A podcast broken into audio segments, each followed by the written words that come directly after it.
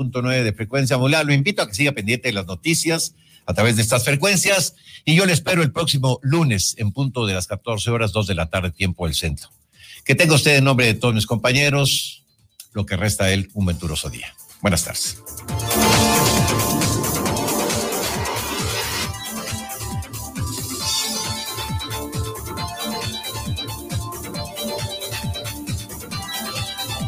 Usted se ha informado. Super Estéreo Milet 95.1 FM. Estás escuchando Super Estéreo Milet X.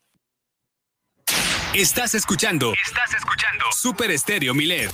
X, H, B, C, Z, FM. En el 95.1 FM. Desde La Paz. Y X, H, M, P, J, FM. En el 91.5 FM. Desde Los Cabos, Baja California Sur. Super Estéreo Milet. Emisoras integrantes de Grupo Milet México.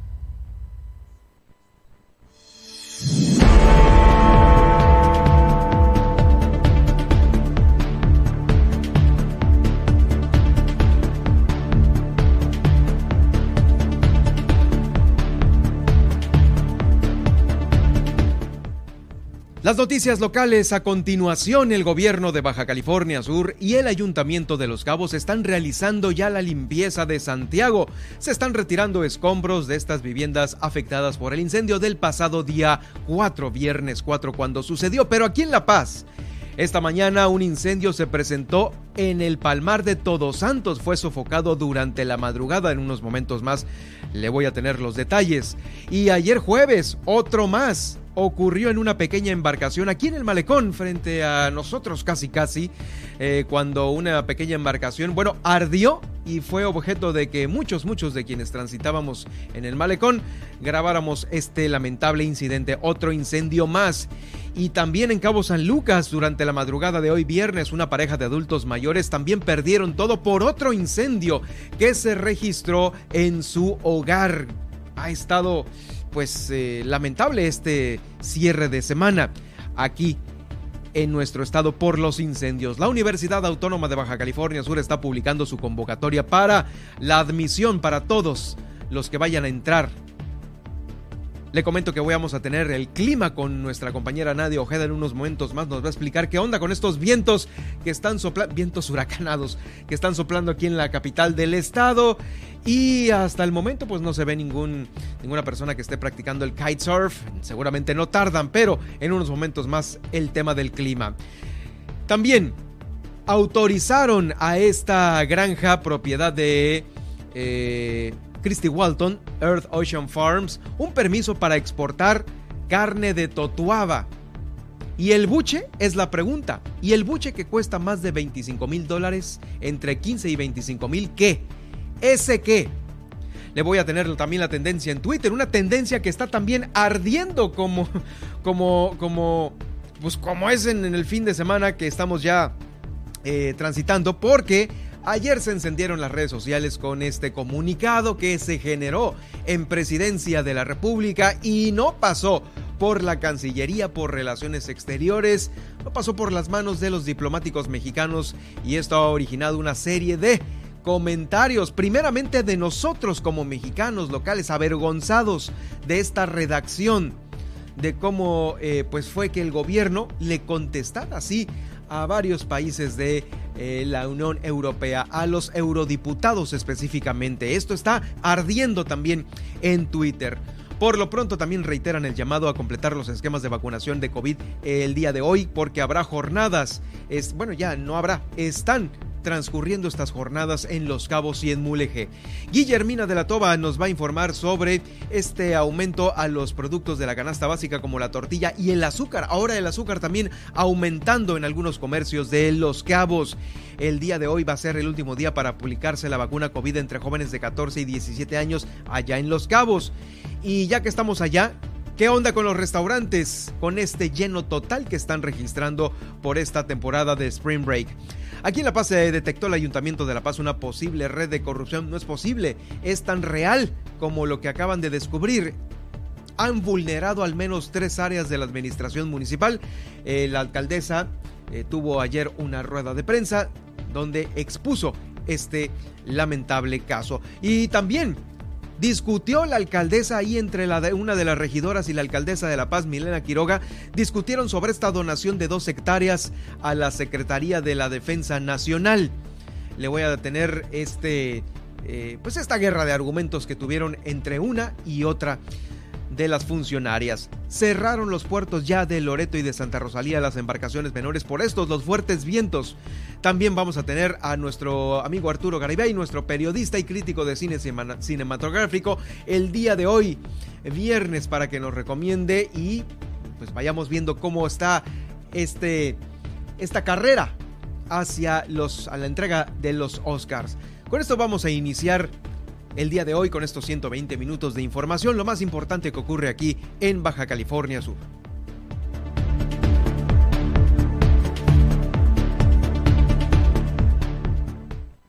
Ahora, Milet Noticias Baja California Sur. La información más importante de las últimas horas. Todas las noticias. Todo el tiempo por el 95.1 de FM en La Paz y 91.5 FM en Los Cabos, con la potencia radial y el respaldo informativo de Grupo Milet México. Conduce Germán Medrano.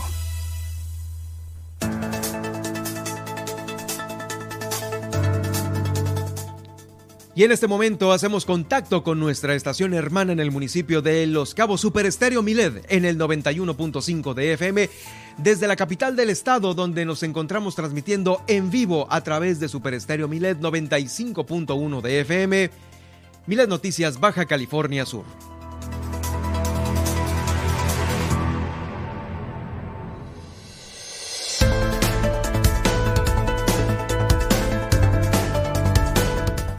Me da mucho gusto saludarles de nueva cuenta a través de nuestras dos frecuencias, La Paz y Los Cabos, en esta transmisión que hacemos para todos ustedes con lo más importante que se genera en nuestro estado. Yo soy Germán Medrano y me puede encontrar en Twitter en arroba Germán Medrano y también en Facebook. En esta gran red social estoy como Germán Medrano Nacionales, donde nos encontramos haciendo este Facebook Live y esta transmisión en directo en Twitter para que nos siga también a través de Internet. Por supuesto, más tarde, si es que no puede quedarse... Eh, ahorita en vivo, lo puede hacer más tarde a través de Spotify, de iHeartRadio, de TuneIn, de Alexa y de Seno.fm.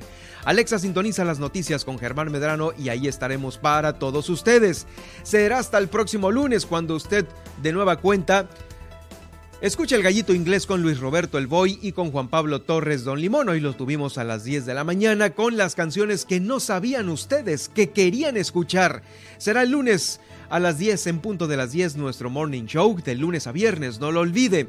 Y ya sabe que también está a su disposición la línea Milet, el 612-205-7777, donde nos pueda hacer llegar todos sus comentarios de lo que sucede en su colonia, en las vialidades, en el supermercado, en las carreteras, en todos lados donde usted quiera hacer esta denuncia, ahí está. La línea Milet 612-205-7777 para escucharlo a usted. Vamos a iniciar el noticiero del día de hoy porque, bueno, hay mucho que decirle, porque ya sabe, aquí le tenemos todas las noticias todo el tiempo.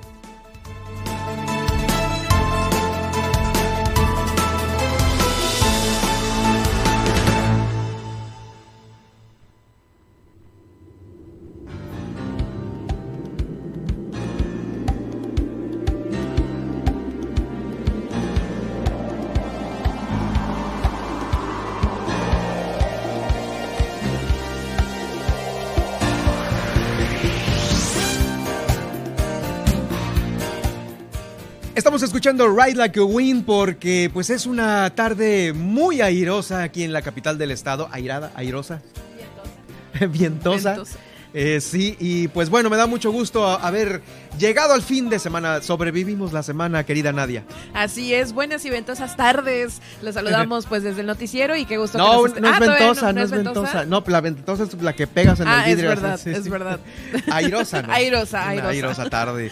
Oye, pues sí, este, tenemos mucho viento aquí en la capital del estado y para todos aquellos que lo observan de alguna manera. No les digo en el malecón porque está cerrado el malecón por esta la carrera que va a haber el día de mañana. Ya está cerrado completamente con todo listo aquí abajo según lo que estamos viendo en, eh, en nuestra zona dorada, en nuestra querida zona dorada. Ya están preparando todos los ciclistas para esta. Es la carrera Astrid la que va a estar vigente este fin de semana. Pero, pues mira, no es eh, limitante para observar que eh, pues sopla el viento a todo lo que da.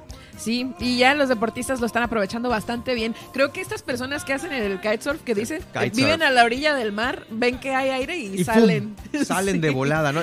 Dejan lo que estén haciendo, a lo mejor salen y dejan botado todo por venir a aprovechar este viento que mire, hay que verle el lado bueno de las cosas. Si hay viento, ay, está bien, hace mucho viento, este, eh, qué incómodo. No, pues hay personas que lo aprovechan de la mejor manera, como este cuate, ya estábamos diciendo, pues no ha salido del kitesurf, pero ya se apareció hace unos Ya se momentos, ¿no? Bueno, pues eh, no por eso vamos a dejar de disfrutar este fin de semana con eh, Christopher Cross, que lo estamos escuchando de fondo musical en este momento. Y esta es una de las canciones muy representativas de él, uno de sus grandes éxitos, Ride Like a Wind. Muy ad hoc con el eh, clima que estamos teniendo más adelante. Nadia, nos vas a explicar qué onda con estos vientos, pero mientras tanto, quiero que nos lleves de la mano para saber ¿Qué onda con un día como hoy, viernes 11 de marzo, pero de otros años llévanos en este viaje al pasado? Así es, iniciamos el viaje al pasado en 1854.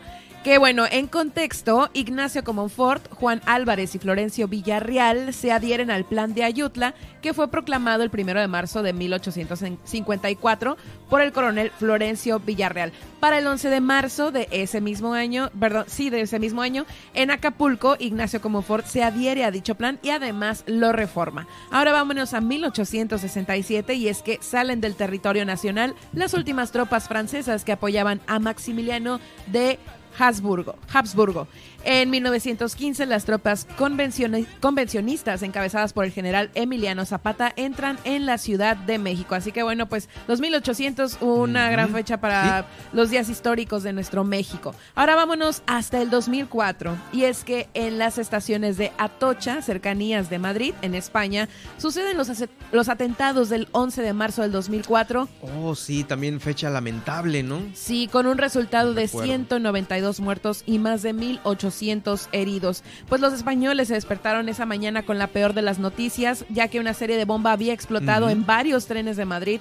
eh, con pocos minutos de diferencia, fue casi simultáneo, y pues en los primeros minutos de confusión, pues eh, dejaron pronto paso a una certeza de que esto era una absoluta masacre. Y bueno, pues... Acto de terrorismo, de ¿no? terrorismo, No, viene ahí a quién se le adjudicó. Eh, no, no, no queda, no se le adjudicó como tal hasta la fecha. Creo que no se Mm, le ha, no se ha responsabilizado como Hay a un nadie. grupo. Pero fíjate que, pues precisamente a raíz de eso, hoy se conmemora el Día Eu- Europeo en memoria de las víctimas del terrorismo, eh, la cual pues es una fecha creada por la Comisión Euro- Europea, pues con el objetivo no de, de recordar este atentado y además como un homenaje a las víctimas de este lamentable hecho ocurrido en Madrid. Sí, hombre, sí, todos vimos las imágenes en su momento, que eh, lamentable, y bueno, y así, eh, pues un día como hoy ocurrieron muchas cosas eh, que eh, pues nosotros le vamos a dar cuenta aquí en el noticiero. Nos vamos a escuchar en unos momentos más aquí más adelante en el noticiero. Nadia, muchas gracias. Gracias. Bueno, y eh, le comento que, eh, ya sabe, estamos en temporada de incendios todavía de aquí hasta agosto. Es cuando la CONAFOR nos dio a conocer esta, este, este, este periodo. Y eh, iniciamos con esto. El gobierno de Baja California Sur el gobierno de Baja California Sur, de manera conjunta también con el Ayuntamiento de Los Cabos, están realizando esta limpieza de todo lo que fue afectado por el incendio ocurrido en la comunidad de Santiago el pasado viernes 4 de marzo. Eh, recordemos que fueron 36 hectáreas afectadas, eh, hectáreas netas, porque por ahí se manejaron unas 40 o si acaso 41, 42, pero resulta que hay un truco, como dice Sergio Villarreal, ¿no? Encontramos el truco y es que a veces se calcula la afectación tomando en, en cuenta el cuerpo de agua, pero no. ¿Cómo se va? ¿Cómo, cómo, cómo vamos a tomar en cuenta eh, las hectáreas que ocupan el cuerpo de agua que se ubican ahí en San Antonio cuando en este oasis, en este palmar, cuando eh, pues la afectación fue en otro lado y no ahí, ¿no? Eh, so- solo al presidente se le quema el agua, ¿no? Como, como lo vimos en una de las de las plataformas de Pemex en alguna ocasión. Bueno, eh, fíjese que están haciendo este esfuerzo en conjunto para eh, limpiar Santiago. Ha habido labores en las, que, en las que se encuentra participando la Secretaría de Planeación Urbana, Infraestructura y Movilidad, también el Instituto de Vivienda. Están retirando los escombros de muchas viviendas afectadas, los, las vigas de madera que quedaron totalmente calcinadas, eh, sin techo alguno, sin palma, porque eran de palma, se quemaron. Y esto, se da eh, esto para dar cumplimiento a lo que se acordó con esta reunión que tuvieron el sábado pasado con protección civil y así evitar mayores percances en la zona. El personal de los diferentes eh, niveles de gobierno y habitantes de Santiago eh, siempre han tenido este diálogo ininterrumpido para restablecer las condiciones en las que se encontraba la localidad. Previo esto al percance que se inició, como le digo, en los palmares ahí en este oasis sudcaliforniano. Mire, están limpiando este que es, digamos, la sombra, el fantasma de este incendio, pero al parecer pues está dando vueltas por todo Baja California Sur porque aquí en La Paz se presentó en el pueblo mágico de Todos Santos un incendio que fue sofocado eh, en la madrugada de este día. Eh, afortunadamente no pasó a mayores, fue la madrugada de hoy viernes cuando se registró un incendio ahí eh, que fue reportado en el Palmar de Todos Santos. El cuerpo de bomberos acudió inmediatamente para eh, lograr su objetivo que fue mm, logrado minutos más tarde. Este incendio fue reportado a las 0 horas con 40 minutos de la madrugada de este viernes y se ubicó en las calles de Gollado y Heroico Colegio Militar de la zona centro de Todos Santos.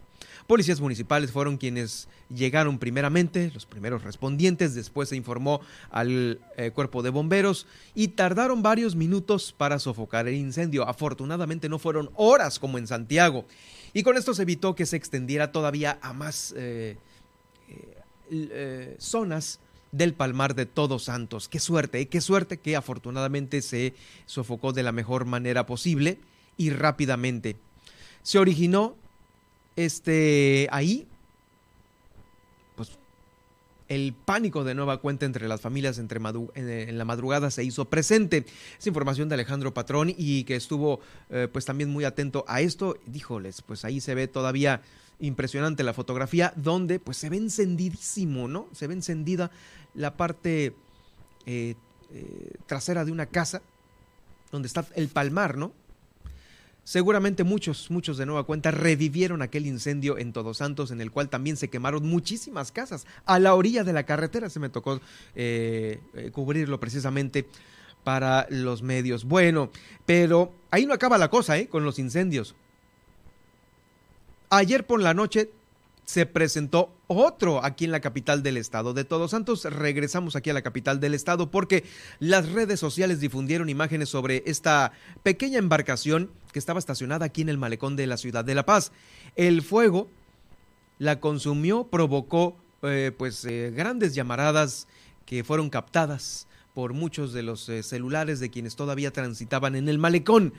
Se denunciaron estos hechos a las 7 de la tarde cuando empezaron a grabar y a circular estas, eh, estas imágenes en redes sociales. Elementos de los cuerpos de emergencia llegaron ahí rápidamente, también ubicando este, este incendio a la altura de la calle Vicente Guerrero, procedieron a establecer un perímetro que les ayudara a continuar con las labores de extinción.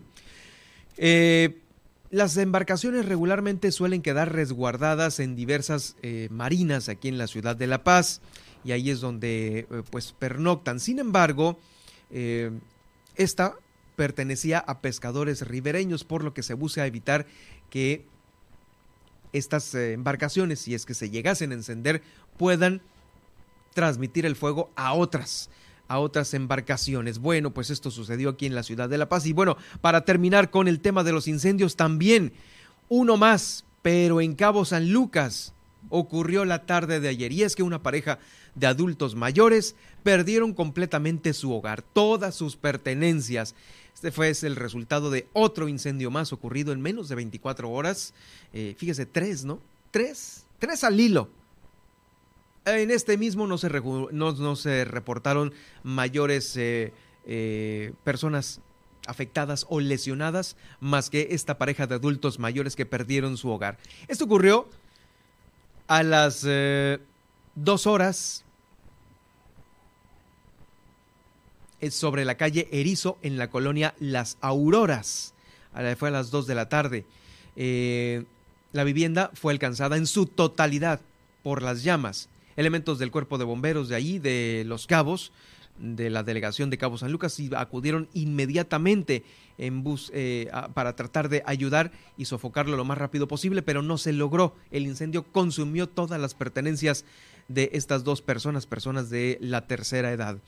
Este percance también se hizo público en redes sociales, diversas personas compartieron las imágenes en busca de apoyo social a fin de conseguir que eh, de nueva cuenta el eh, pueblo, la gente, los eh, ciudadanos de Los Cabos aportaran donaciones para estos dos adultos mayores ante la pérdida de su vivienda y de todo lo que estaba en su interior. Tristemente, fueron a las 2 de la mañana cuando se notificó el incendio de esta vivienda, llegaron los bomberos, pero todas las pertenencias habían eh, sido quemadas ya por el fuego.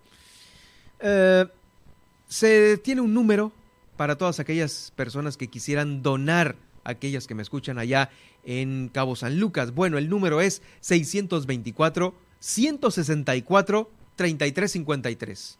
624 164 3353 para que usted done a estos dos eh, abuelitos que lo perdieron todo.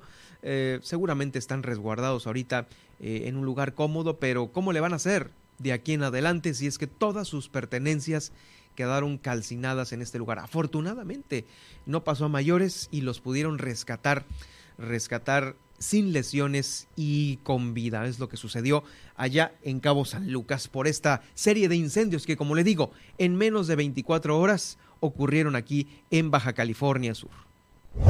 Vamos a más información. Información de la Universidad Autónoma de Baja California Sur que nos está haciendo llegar porque eh, para todas aquellas personas interesadas en estudiar alguna carrera en nuestra máxima casa de estudios, dieron a conocer ya la convocatoria para realizar el proceso de admisión en el portal web. El proceso de admisión va a ser eh, aperturado este próximo primero de abril. Ahí podrán consultarse los programas educativos que van a ofrecerse en este segundo semestre del 2022. Ya el segundo semestre, ¿eh? tanto para el campus de La Paz como las extensiones universitarias de Los Cabos, Insurgentes, Loreto y Guerrero Negro. Y Guerrero Negro. Eh, los requisitos y fechas también van a estar ahí.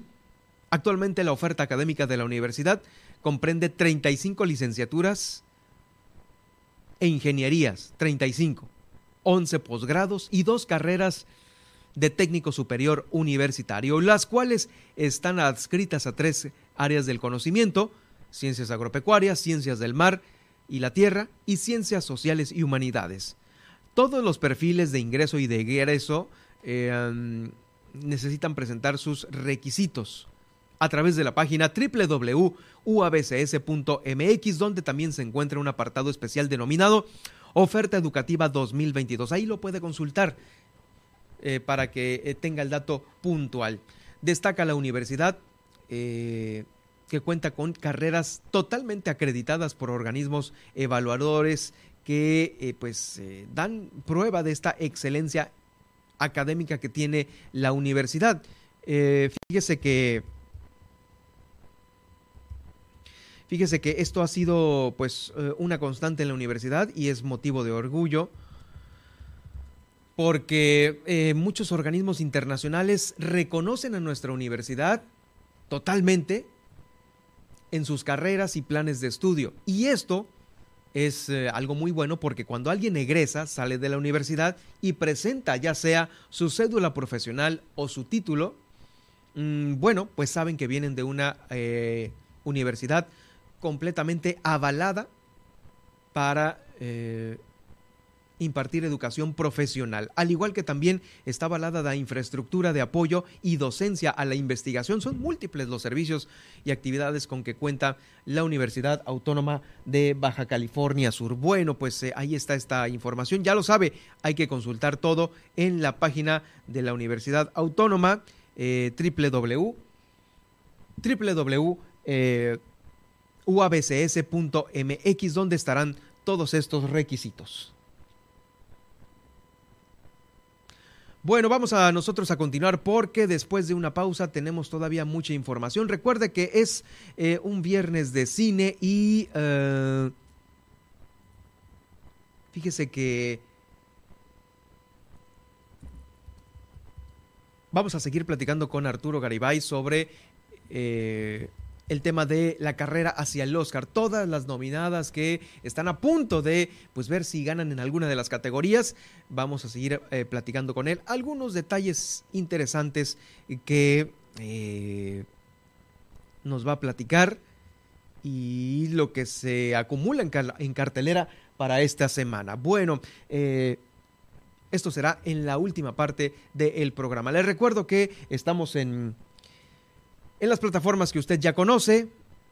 Estamos en Spotify transmitiendo, también en Facebook y en Twitter. Puede seguirme en Twitter en arroba Germán Medrano y también en Facebook en Germán Medrano Nacionales.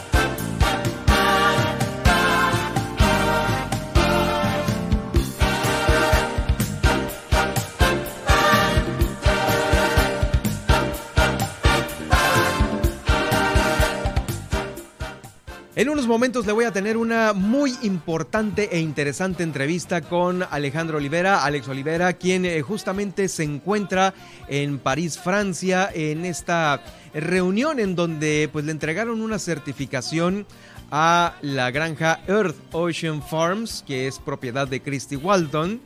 Eh, por para exportar carne de Totuaba. Vamos a platicar en unos momentos más con Alejandro Olivera. Voy a hacer este enlace hasta allá donde se encuentra, porque allá fue la reunión, estuvieron presentes varios países y muchos le dieron la negativa para exportar totuaba. ¿Sabe por qué le dieron la negativa? Porque esto eh, va a traer, eh, puede ser un coqueteo a la pesca ilegal, ¿sí? Para que se pesque silvestremente la totuaba que anda en el, pues en el agua de mar y sea susceptible de que en las redes se vengan todavía vaquitas marinas, que hay según un conteo, que yo no lo creo, menos de 10 en el Alto Golfo de California. Entonces, le dan este permiso a Chris Walton para poder exportar totoaba. Dice que seguramente la pura carne va a exportar, que el buche no. ¿Sabe cuánto cuesta un buche de totoaba?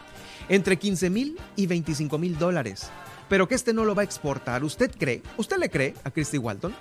Bueno, pues sobre eso voy a platicar con Alex Olivera en unos momentos más. Voy a hacer este contacto hasta allá donde se encuentra él hasta París, Francia. Pero ¿qué más tenemos en el noticiero más adelante, Nadia? Así es, al regresar se viene el Frente Frío número 35. Descubre cómo nos va a pegar este fin de semana en tu ciudad y los principales puntos de conectividad aeroportuaria. Y más adelante reiteran llamado a contemplar los esquemas de vacunación contra COVID. Este viernes habrá jornadas de aplicación de biológicos en Los Cabos y Mulegé. Continúa con nosotros en Milet Noticias Baja California Sur. En un momento regresamos.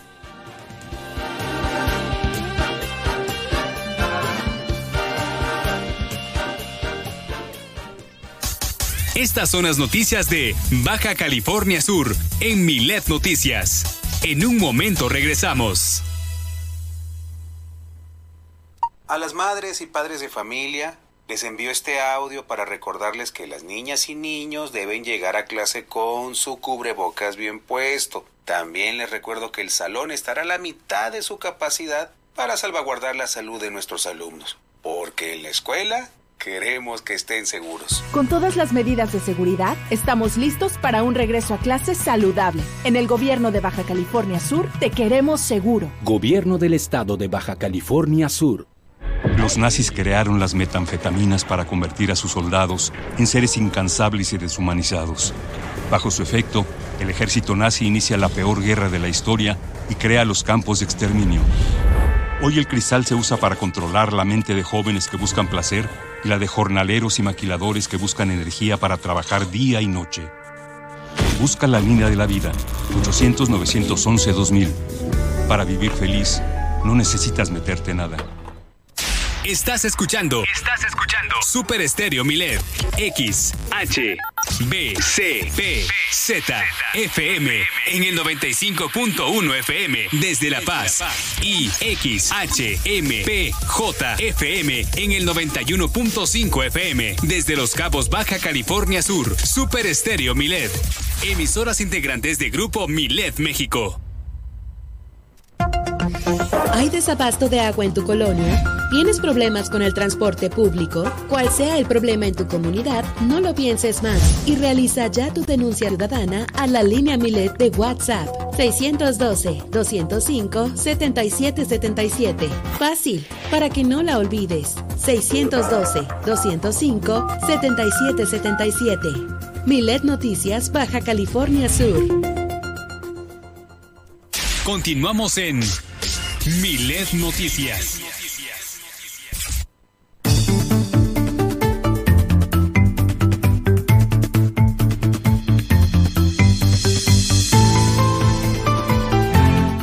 Al clima con Nadia Ojeda. Ahora sí, explícanos qué onda con estos vientos, Nadia. A continuación, pues eh, las localidades de Baja California Sur y nuestra conectividad con otros puntos del país. Así es, pues primero que nada para la capital del estado hoy se prevén cielos mayormente despejados y vientos de hasta 60 kilómetros por hora en el transcurso de la jornada. 60, o sea, estos vientos 60. Sí, eh, en la mañana estaba tranquilo, Mm. si lo pudieron haber notado.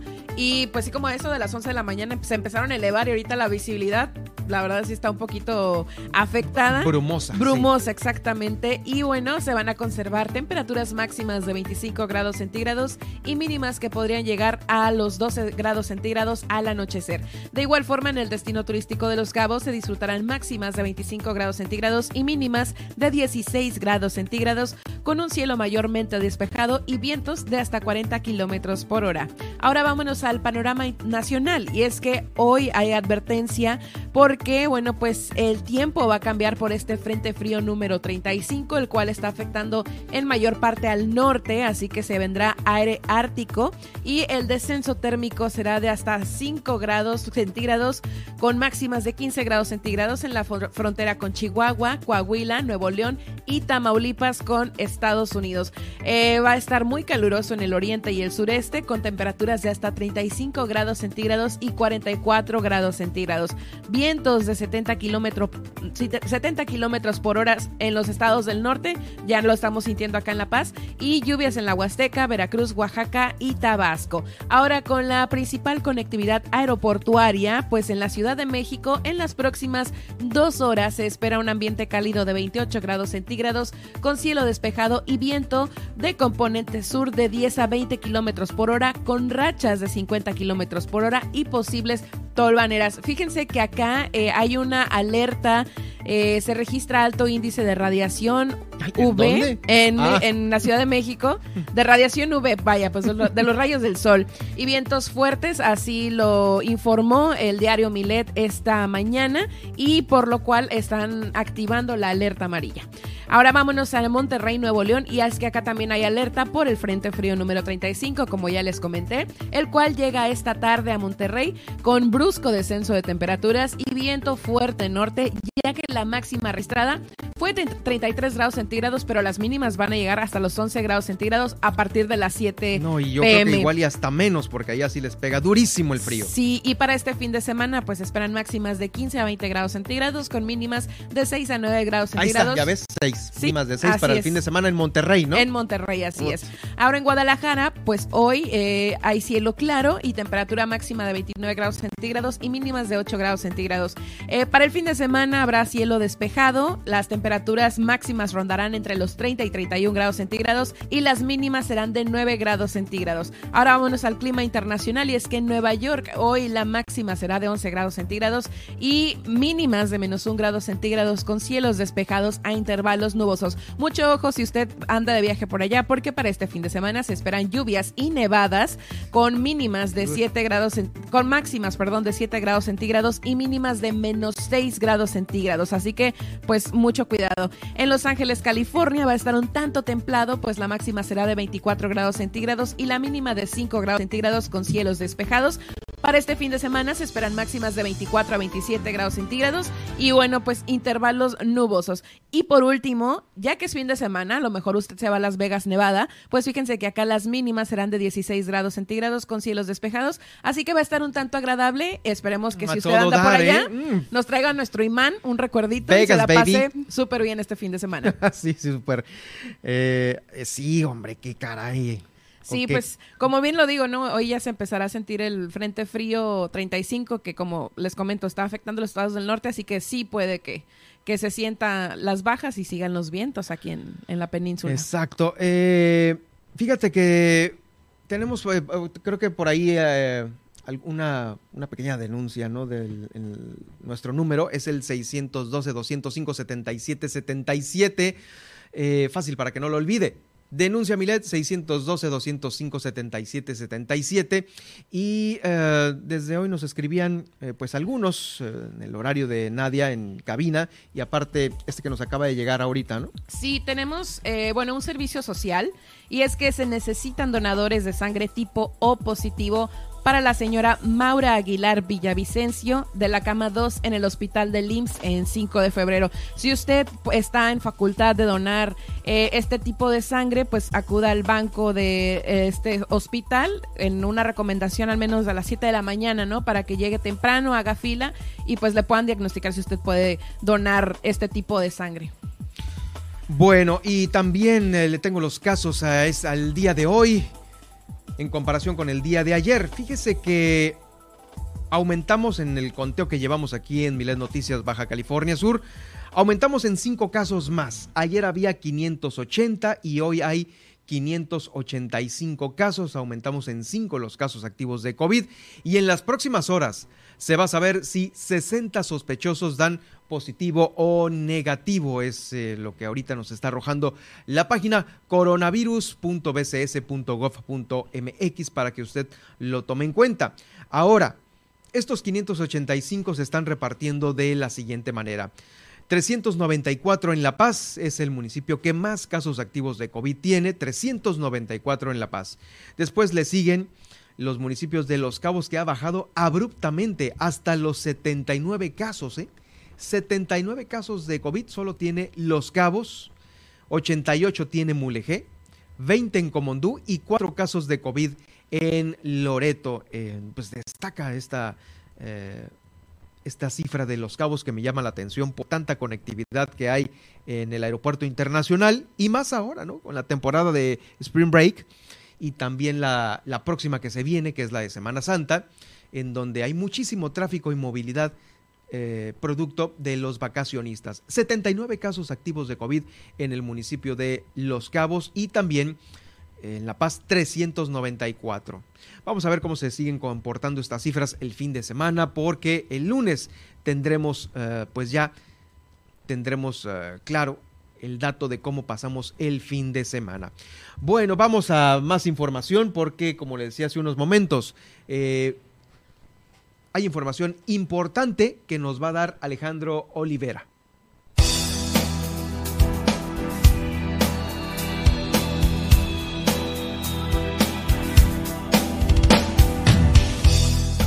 Y estamos de vuelta con más información, información importante porque de nueva cuenta Baja California Sur está bajo la lupa de pues algunos organismos internacionales que eh, pues tuvieron una reunión hace poco, es el Comité eh, Permanente de la Convención sobre el Comercio Internacional de Especies Amenazadas de Flora y Fauna. ¿Qué fue lo que pasó en esta convención? Pues unos países estaban preocupados por una granja que está aquí en Baja California Sur, es la granja de operación Earth Ocean Farms y estaban preocupados porque se aprobó un registro que va a poder eh, pues traer como consecuencia la exportación de totoaba a algunos países.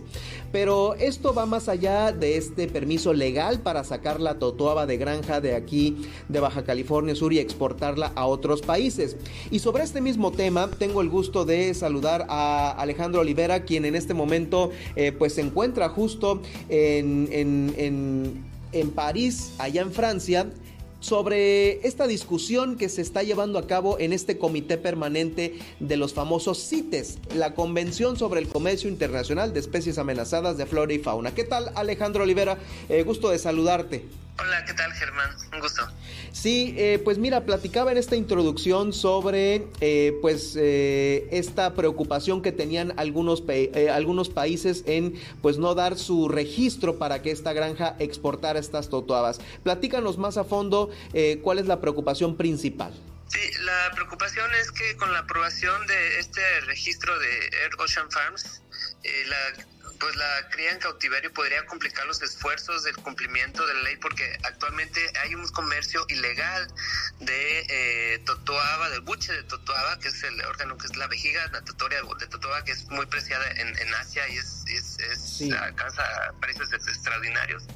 Eh, actual, puede complicar los esfuerzos de cumplimiento al, distinguir si proviene de forma legal o ilegal, porque ahorita pues va a ser esta, este, no hay, no hay un, un mecanismo de trazabilidad este, actualmente en México que garantice eh, esta diferenciación. Y eso lo, los dijeron pues varios varios países como Israel, como Estados Unidos, como Senegal, como eh, países de, como Australia, Nueva Zelanda y entre entre otros, ¿no? Este eh, existía que existe esta esta esta preocupación y eh, al mismo tiempo, pues que esto está muy vinculado pues al, problema de, la vaquita marina, que la totoa, que la vaquita muere en las redes que se, utilizan para capturar totoabas de, de, forma silvestre, ¿no? Entonces, bajo la misma convención se está se está solicitando a todos los países que reporten eh, casos de, de,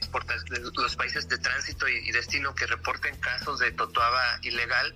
Entonces, pues esto complica más las cosas eh, para México y para la misma eh, vaquita marina, ¿no? Sí, entiendo yo que si esta certificación, si este, perdón, si este registro aprobado a Earth Ocean Farms para exportar totuaba, eh, pues eh, puede ser eh, objeto de que pescadores ilegales aquí en la zona del Alto Golfo de California, bueno, en todo el Golfo de California, eh, se puedan agarrar de esto para empezar de nueva cuenta a hacer esta pesca ilegal de Totuaba, pues escudándose en este registro aprobado. ¿Es correcto? Sí, actualmente hay, hay, mecanismos de control, pero no son suficientes. México no tiene la, capacidad para, distinguir en, aduanas eh, si proviene de forma eh, legal o ilegal, ¿no? Entonces es la, la, principal preocupación que se pueda estar lavando eh, totoaba eh, para exportarla y esto pudiera aumentar eh, pues la presión sobre la sobre su pesquería y al mismo tiempo pues el, significa que estén más redes en el agua y eh, pues un riesgo mayor también para la vaquita marina de la cual quedan menos de 10 ejemplares en el planeta. Por supuesto, menos de 10 ejemplares, los últimos al parecer avistados en el Alto Golfo de California. Eh, ¿Cuál es la posición de esta granja Earth Ocean Farm sobre eh, pues eh, esto, esto que los demás países que tú comentaste pues le refirieron? pues ante la dificultad de este registro, Ocean Farm se comprometió a no comercializar los, los buches, eh, la vejiga natatoria que está en Asia, y únicamente comercializar la carne, pero pues existe una, una, una duda de que, que, esto vaya realmente a suceder, porque la, la, carne realmente no tiene, no tiene un mercado internacional como para hacer las instalaciones que están haciendo, ¿no? Realmente el, el, dinero pues, está en, en, los buches, entonces eh, pues no tiene sentido eh, y por eso es difícil de, creer que realmente vayan a, destruir a, los buches que tienen y no los vayan a, exportar cuando es como lo que tiene valor, ¿no? Es, como estar quemando pues, billetes de 100 dólares. Exactamente, eh, más o menos cuánto cuesta un buche o, cómo lo podemos nosotros eh, valorar. se comercializa de forma seca y más o menos el kilo puede agarrar dependiendo de desde 15 mil a 25 mil dólares. Ay, caray, pues es una cantidad muy grande de dinero por un buche, 15 mil a 25 mil dólares, estos buches ya que... Puesto, ya, puesto en Asia, por eso mismo le, a la totaba le llaman la, cocaína del mar, porque es más cara que la cocaína, es más cara que el oro. Y de aquí de Baja California Sur a esta granja, eh, Earth Ocean Farms, le acaban de dar este registro para exportarla, ¿correcto? Ah, correcto. Y además, además de todo, se comprometieron, entre comillas, quiero decir esto, a destruir los buches, algo que pues al parecer eh, es eh, difícil de comprobar, completamente difícil de comprobar esto último, ¿no, Alex? Exactamente, eso no se discutió, nadie sabe cuántos buches tienen, cómo los van a destruir, cuándo, bajo qué, eh, la superación de, de, qué autoridad, pues es una promesa nada más que queda en una, en una carta. Claro, eh, la comercialización que se llevaba a cabo por parte de esta granja, eh, recuerdo que pues eh, era una comercialización de totuaba de granja que pues según ellos lo daban a conocer como autorizado, legal completamente. hasta este momento no se sabe qué es lo que hacen con, con los totuabas de granja, con los buches de las totuabas de granja sabe qué hacen con los buches. Para México sí está autorizado y están vendiendo la, carne en diferentes restaurantes, inclusive ahí en La Paz y en otras partes de, de, México, pero no sabe qué hacen con los buches. Lo que pasa es que como la totoa es una especie en peligro de extinción, bajo esta convención se necesita esta autorización para poderla exportar, ¿no? Y eso es lo que, lo que se busca. En México no hay mercado para los buches y pues por eso necesitan este registro para poder exportar, que es donde está el, el, mercado internacional en, en Asia, donde los buches son, son Y con estos valores que comentamos, pues es difícil creer que, nada más quieran eh, pues vender la, la, carne y, no los buches. Finalmente, Alejandro Olivera, eh, ¿hay algo por hacer o ya nada más nos encomendamos a, a, a San Juditas Tadeo? Todavía eh, se puede pudiera hacer en la próxima reunión en, en, noviembre en Panamá, que ya es la, la, conferencia de las partes, que pudiera haber alguna modificación sobre esta sobre esta eh, decisión, ¿no? Pero así, modos, abre la posibilidad para otras granjas. Actualmente en el país hay nueve eh, autorizaciones para cultivar totoaba, entonces también pues, pudiera abrir la puerta para, para otras granjas que pudieran seguir el mismo camino. ¿Tú fuiste invitado a esta convención como, como, como, como qué? Sí, yo vengo como observador, como representante del Centro para la Diversidad Biológica. Muy bien, pues eh, gracias por esta información importante. Vamos a ver qué pasa después de Panamá. ¿En Panamá cuándo se va a llevar a cabo esta reunión? En noviembre en este mes de noviembre. Bueno, todavía falta mucho y eh, pues estaremos atentos de esta y más información. Te quiero agradecer el haber estado con nosotros aquí en el noticiero, Alejandro. Gracias, Germán. Hasta luego. Hasta luego, muy buenas tardes. Es Alejandro Olivera, eh, pues platicándonos esta situación sobre la totuaba y este registro que le acaban de dar a la granja Earth Ocean Farms aquí en Baja California Sur para exportarla. Continuamos. Listo, estimado Alex.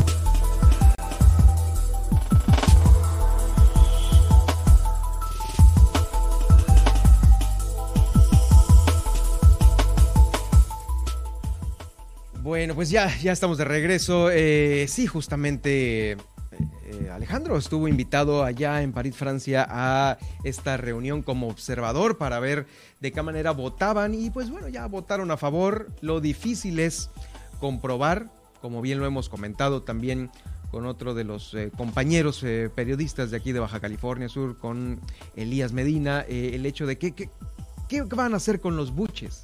25 mil a 15 mil dólares el buche de Totuaba. Sí, la carne como quiera, o sea, esa no se discute. Vamos, hay mejor carne en el mercado eh, asiático o en el americano como para que estén persiguiendo eh, carne de totuaba aquí en Baja California Sur. No es la mejor, pero sí el buche. Y este es el importante y ya tiene casi, casi pues la licencia. Pues no casi, casi, ya la certificaron para poderla exportar según la pura carne.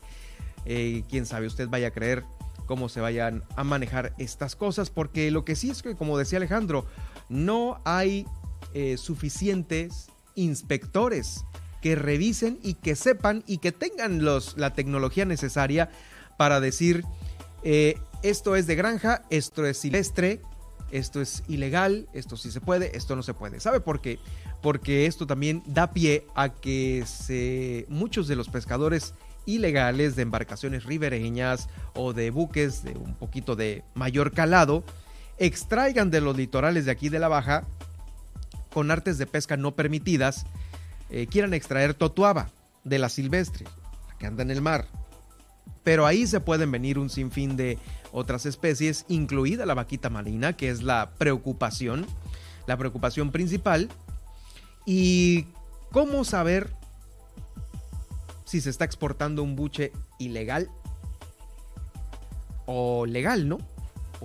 Por medio de esta, de esta, de esta granja o también del mercado negro. Ahí está, es el tema. Vamos a ir a más información. Fíjese que el gobernador del estado dijo que estarán investigando próximamente estos casos de eh, pues delitos de acoso que se presentaron ahí en la Secretaría de Educación Pública se tendría que comprobar primero el delito ante la, ante la autoridad correspondiente. Mm, tampoco vamos a ser inquisidores nosotros, así lo dijo textual. Que venga alguien y diga, estoy hostigando, hay que investigar para que las cosas se hagan de la mejor manera posible, apegadas a derecho. También los compañeros, que sea la Procuraduría que actúe y que no haya injerencia de nadie, a favor o en contra de nadie. Quien tiene la autoridad para poner en orden esas carpetas de investigación es justamente la Procuraduría General de Justicia del Estado, a lo que señaló que, una vez comprobado el delito, se tomarían las medidas necesarias para darle prioridad a la justicia. Si a algún compañero del el gabinete se le comprueba que hostiga laboralmente o de cualquier otra manera a las compañeras, que se atenga a las consecuencias y respete a la compañera, por supuesto. Primero las mujeres, que son las que más han sufrido este hostigamiento sexual y de cualquier índole. Palabras del gobernador del estado eh, que advierten, que advierten a los trabajadores, varones del gobierno del estado, su comportamiento porque esto pues no lo va a tolerar y ahora sí que quien denuncie, si hay alguien que denuncia a algún compañero que se pasa de lanza, el gobernador dijo que se atenga a las consecuencias. ¿Quién lo dijo? El gobernador. Derivado de estas últimas denuncias interpuestas por parte de las víctimas, suman ya tres funcionarios del gobierno de Víctor Castro que han sido dados de baja por acoso. Por eso lo pronunciamos y se hizo público. Ya separamos a tres eh, trabajadores de gobierno y, y si se comprueba que otros compañeros están igual, se tendrán que parar. Esto no, no va a parar ahí según dejó entrever el gobernador del estado. Actualmente existe una denuncia en la Procuraduría contra un funcionario que no ha procedido de forma oportuna, al mismo tiempo que indicaba que para él no hay lugar para la impunidad. Tiene que proceder en algún momento. Eh, si es que se comprueba obviamente el delito. Es dañino que haya complacencia, no tiene que haber impunidad. A veces se retardan estos procedimientos, pero eh, vamos a seguir insistiendo al procurador, el procurador Daniel de la Rosanaya, para que le dé celeridad a este proceso. Cabe mencionar que hace apenas unos días también una ex regidora de Los Cabos exhibió que existe una pausa en la denuncia que realizó contra eh, el actual diputado del Congreso del Estado del Distrito 16 por Los Cabos, Juan Pérez Cayetano, por el delito de abuso sexual. Ahí también no ha caminado, ¿eh? No ha caminado esta denuncia contra Juan Pérez Cayetano.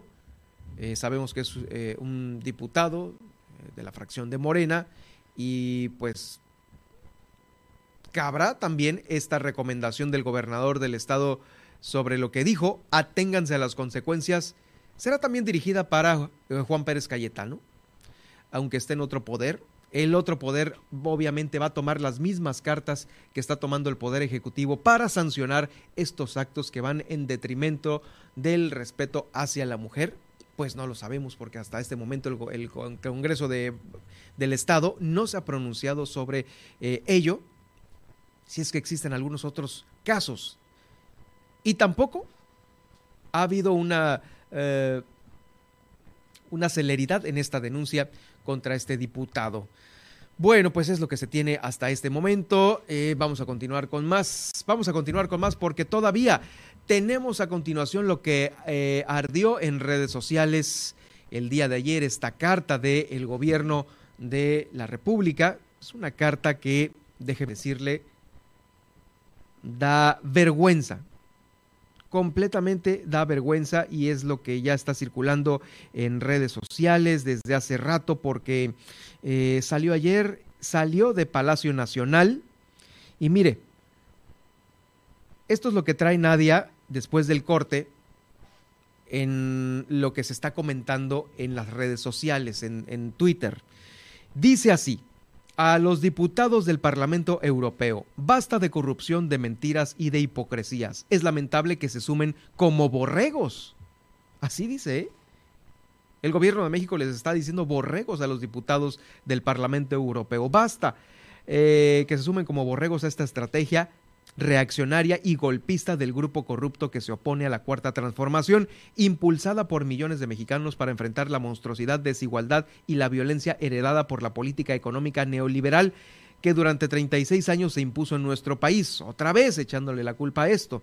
Sepan diputados europeos que México ha dejado de ser tierra de conquista y como en muy pocas ocasiones en su historia se está haciendo valer los principios libertarios de igualdad y de democracia. Aquí no se reprime a nadie, se respeta la libertad de expresión y el trabajo de los periodistas. Pues no lo veo que se respete con Loret ni con, ni con López Dóriga. El Estado no viola los derechos humanos como sucedía, y ni con Azucena, bueno, un mundo de, periodistas a nivel nacional. No, no voy a, terminar nunca de decirlo, ¿no? Eh, el Estado no viola los derechos humanos como sucedía en gobiernos anteriores. Ajá. Cuando ustedes, por cierto, guardaron silencio cómplice, refiriéndose a los diputados de Europa. México es un país pacifista que ha optado por la no violencia y somos partidarios del diálogo y no de la guerra. Eh, sí, esto lo dijo la embajadora de Ucrania en México eh, y pues dijo, se lo dijo así abiertamente eh, en el Pleno. dime con quién andas y te diré quién eres. Cerrando su intervención con este conocido refrán mexicano. Bueno, esa es otra, esa es otra historia, esa es otra reacción. Continúo leyendo esta carta. No enviamos armas a ningún país bajo ninguna circunstancia como ustedes lo están haciendo ahora. Si estuviésemos en la situación que ustedes describen en su panfleto, nuestro presidente no estaría respaldado por el 66% de los ciudadanos, como lo publicó ayer la encuesta que eh, maneja la empresa Morning Consult que lo coloca en segundo lugar entre los principales mandatarios del mundo. Dicho sea de paso, con más aprobación que los gobernantes europeos. Todavía. Para la próxima, infórmense y dejen bien las resoluciones que les presentan antes de emitir su voto. Y no olviden que ya no somos colonia de nadie. Esto está chistosísimo. México es un país libre, independiente y soberano. Sí, claro, por supuesto. Evolucionen y dejen atrás su manía injerencista disfrazada de buenas intenciones. Ustedes no son eh, el gobierno mundial y no olviden lo que decía ese gigante de las Américas, el presidente Benito Juárez. Entre los individuos como entre las naciones el respeto al derecho ajeno es la paz. Atentamente el gobierno de la República, el gobierno de México. ¿Qué tal? Pues en fin, ahí está la situación. Vamos a una pausa y regreso con más. Estas son las noticias de Baja California Sur en Milet Noticias. En un momento regresamos. Estás escuchando. Estás escuchando. Super Estéreo Milet. X, H, B, C, P, Z, FM. En el 95.1 FM. Desde La Paz. Y X, H, M, P, J, FM. En el 91.5 FM. Desde Los Cabos, Baja California Sur. Super Estéreo Milet. Emisoras integrantes de Grupo Milet México. Raticida. Gasolina ácido sulfúrico, amoníaco, acetona. No importa qué droga química te metas, todas están hechas con veneno y de todas formas te destruyes. La sangre de las drogas nos mancha a todos. Mejor métete esto en la cabeza. Si te drogas, te dañas. Si necesitas ayuda, llama a la línea de la vida. 800-911-2000. Para vivir feliz, no necesitas meterte en nada en el 95.1 FM de La Paz y 91.5 en Los Cabos, Milet Noticias Baja California Sur. La información más importante del estado, México y el mundo con Germán Medrano, de lunes a viernes a las 2 de la tarde. Milet Noticias Baja California Sur que tu denuncia se escuche a través de Milet Noticias Baja California Sur. Desde ahora ponemos a tu disposición el 612-205-7777 para que denuncies y nos des tu opinión sobre los hechos que ocurren en tu ciudad. Escríbenos a través de WhatsApp al 612-205-7777 y haz que tu opinión se escuche a través de Milet Noticias Baja California Sur.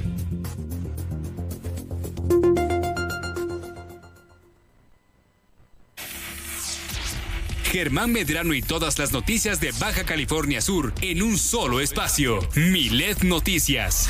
Continuamos.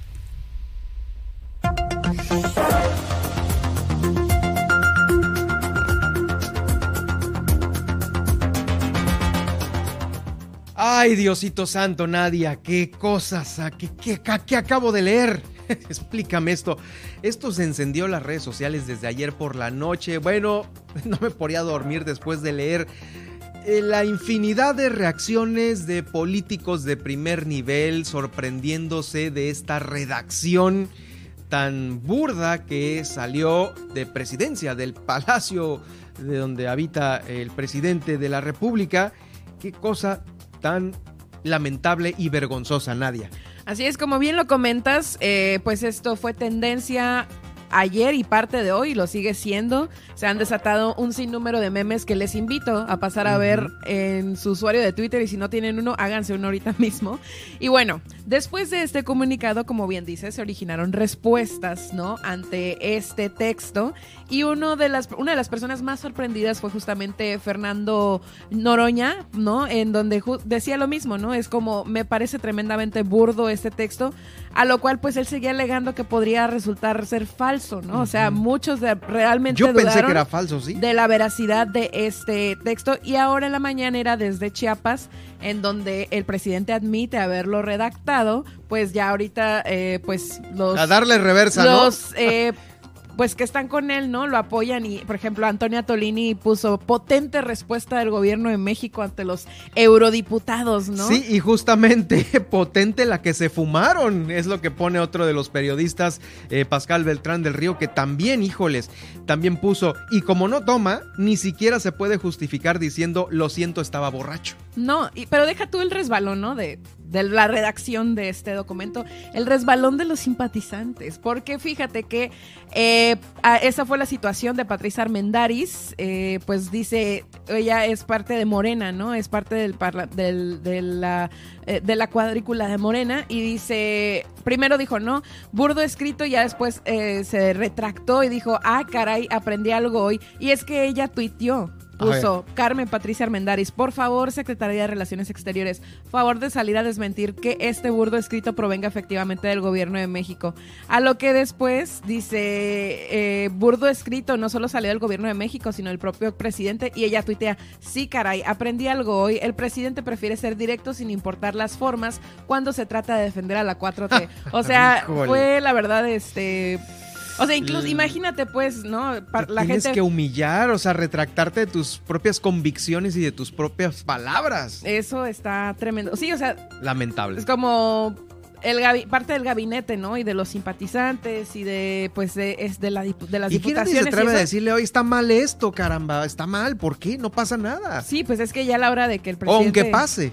Eh, confirma que efectivamente fue él, pues ya nadie le dice nada, ¿no? Y ya todo es, ah, no, sí, brutal la respuesta, se lo merecían. es que el Parlamento Europeo fue, eh, eh, como desenfrenado, fue este, a la yugular, ¿no? Pidiendo que que protegiéramos a nuestros periodistas. o sea, esa es la petición del Parlamento y pues bueno, esa ha sido la tendencia hasta hoy. Les digo, en serio, métanse a ver los memes, están muy divertidos. Lo compararon justamente con este rapero René de Calle 13, ¿no? Que hizo hace, hace unos días una, una canción con Bizarrap en donde pues le echaba duro a, este, a J Balvin. Ah, pues ahí le pusieron la cara del presidente como si fuera el, rapero René. No, y van a seguir saliendo. Van a seguir saliendo. Y bueno, pues seguimos con las tendencias de este día, de este viernes 11 de marzo.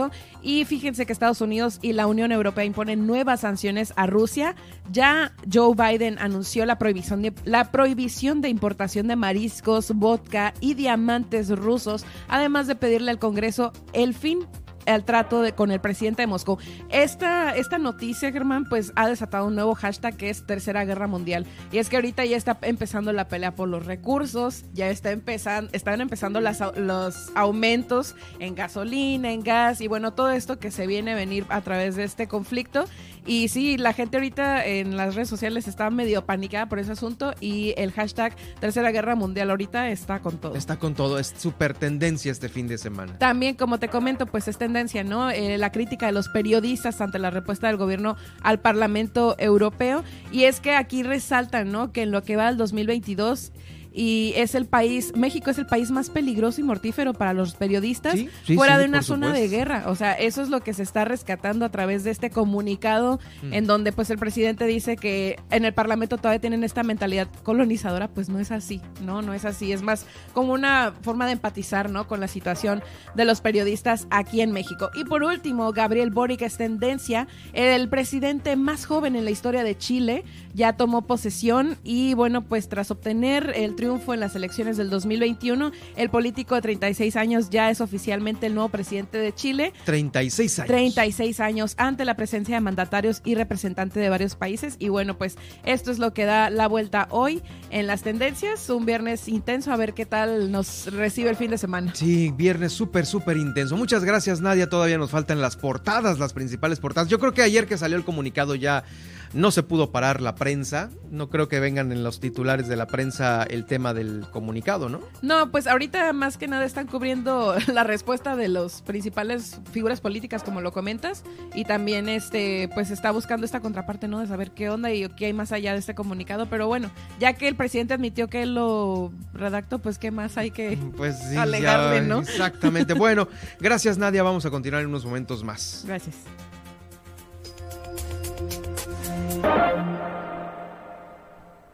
Bueno, nosotros vamos a continuar con eh, el recorrido que hacemos por los municipios de Baja California Sur. Y déjeme comentarle que eh, hay información sobre las campañas de vacunación. Al ser la aplicación de vacunas una de las acciones prioritarias para que se reduzcan los riesgos de contraer otra vez COVID-19, la Secretaría de Salud aquí en el estado ha de nueva cuenta invitado a todas las personas que son susceptibles de recibir esta protección para que completen su esquema de vacunación ante esta enfermedad.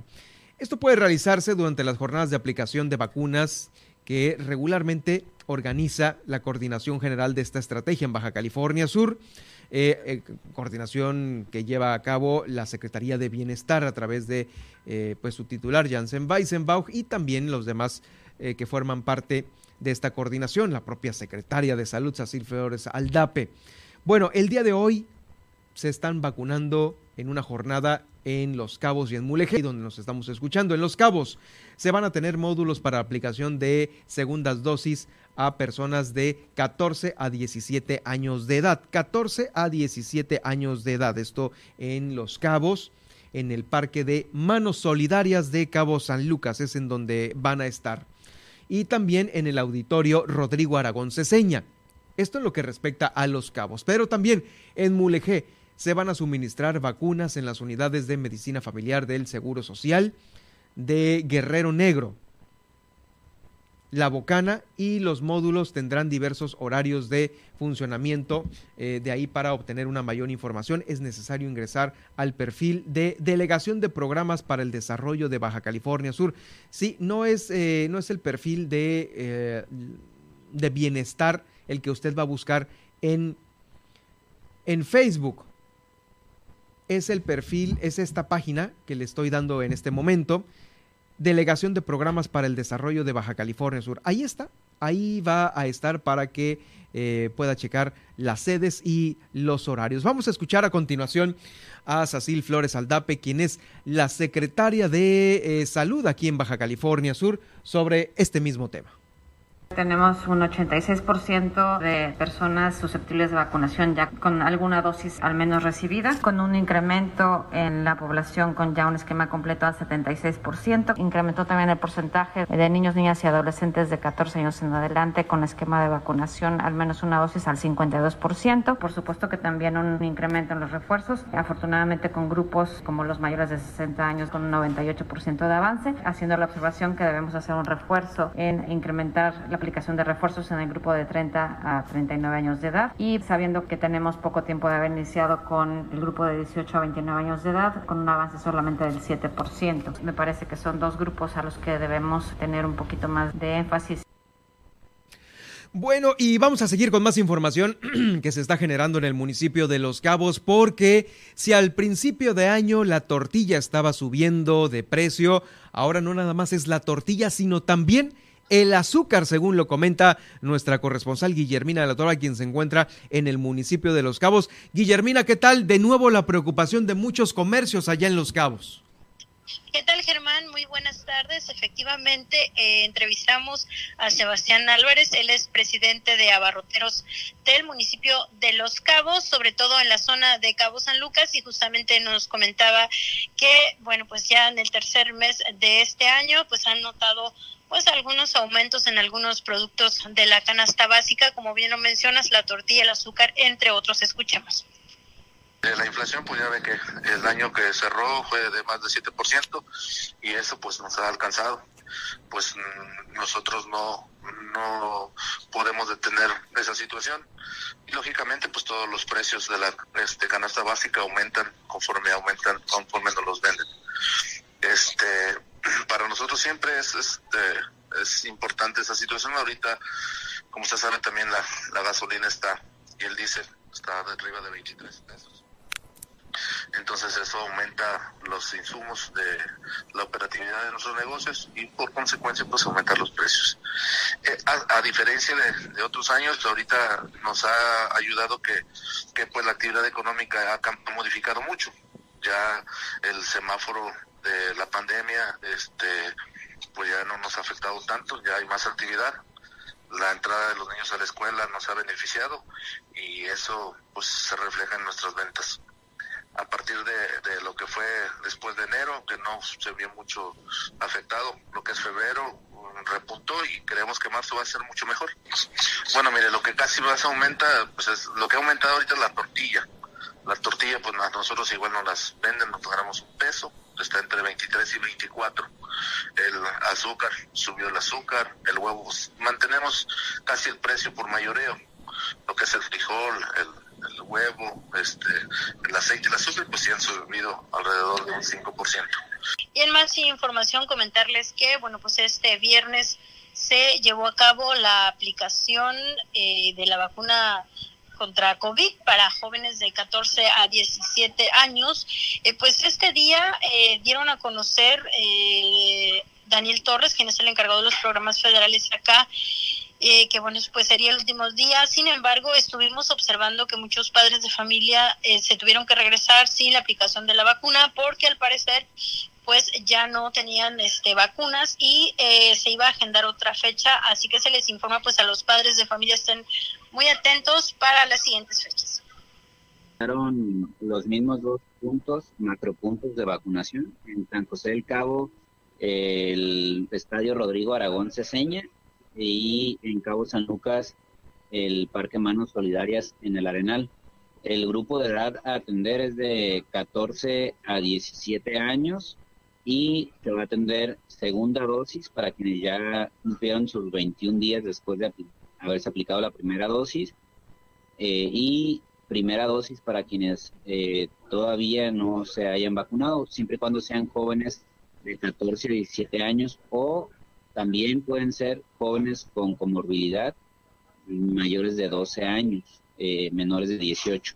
Entonces estos son los grupos de edad a atender. En San José del Cabo están asignadas 336 dosis para este grupo de edad y en Cabo San Lucas 630 dosis. Eh, lo cual en total son, son 966 dosis para todo el municipio. En un día, sí, prácticamente hoy viernes eh, es la única fecha de vacunación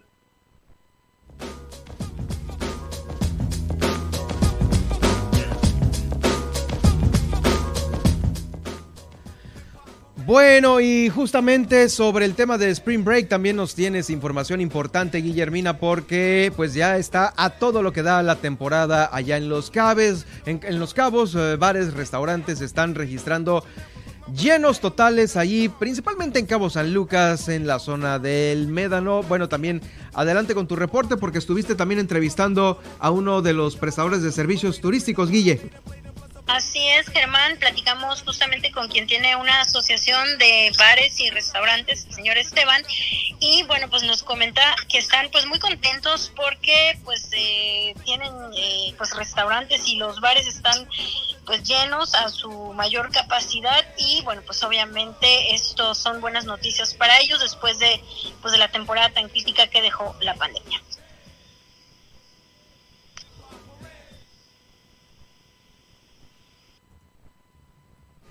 Eh, hemos tenido muy, buena respuesta.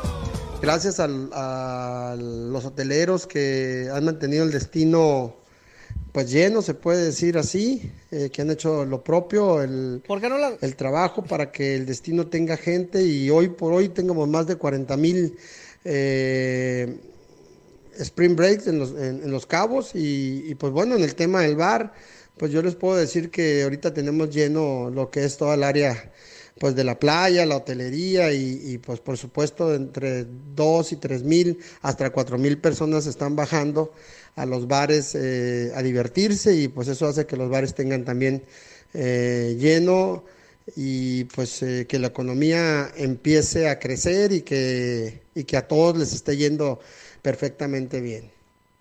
Pues es la información, Germán, acá en el municipio de Los Cabos. Bueno, Guille, gracias pásatela bien, a ver qué nos tienes del Spring Break de este fin de semana y vamos a estar muy atentos de lo que se genera ya en el municipio de Los Cabos.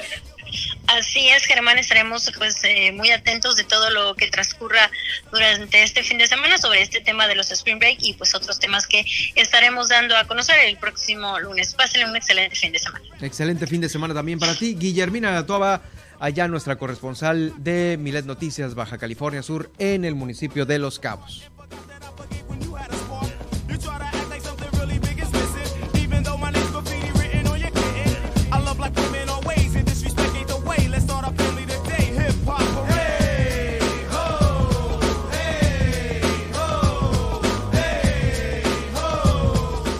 Bueno, y es que la temporada está a todo lo que da ya en Los Cabos, allá, bueno, no importa, no importa la guerra, no importa el clima, los ventarrones, ahí pues ya saben, es, es tiempo de celebrar mientras la cartera y el cuerpo de... Ahí está. Bueno, vamos a pasar a más información que se genera aquí. De Los Cabos vamos a caer aquí en la capital del el estado. Fíjese que el Ayuntamiento de La Paz a través de la Contraloría Municipal detectó una posible red de corrupción al interior de la administración.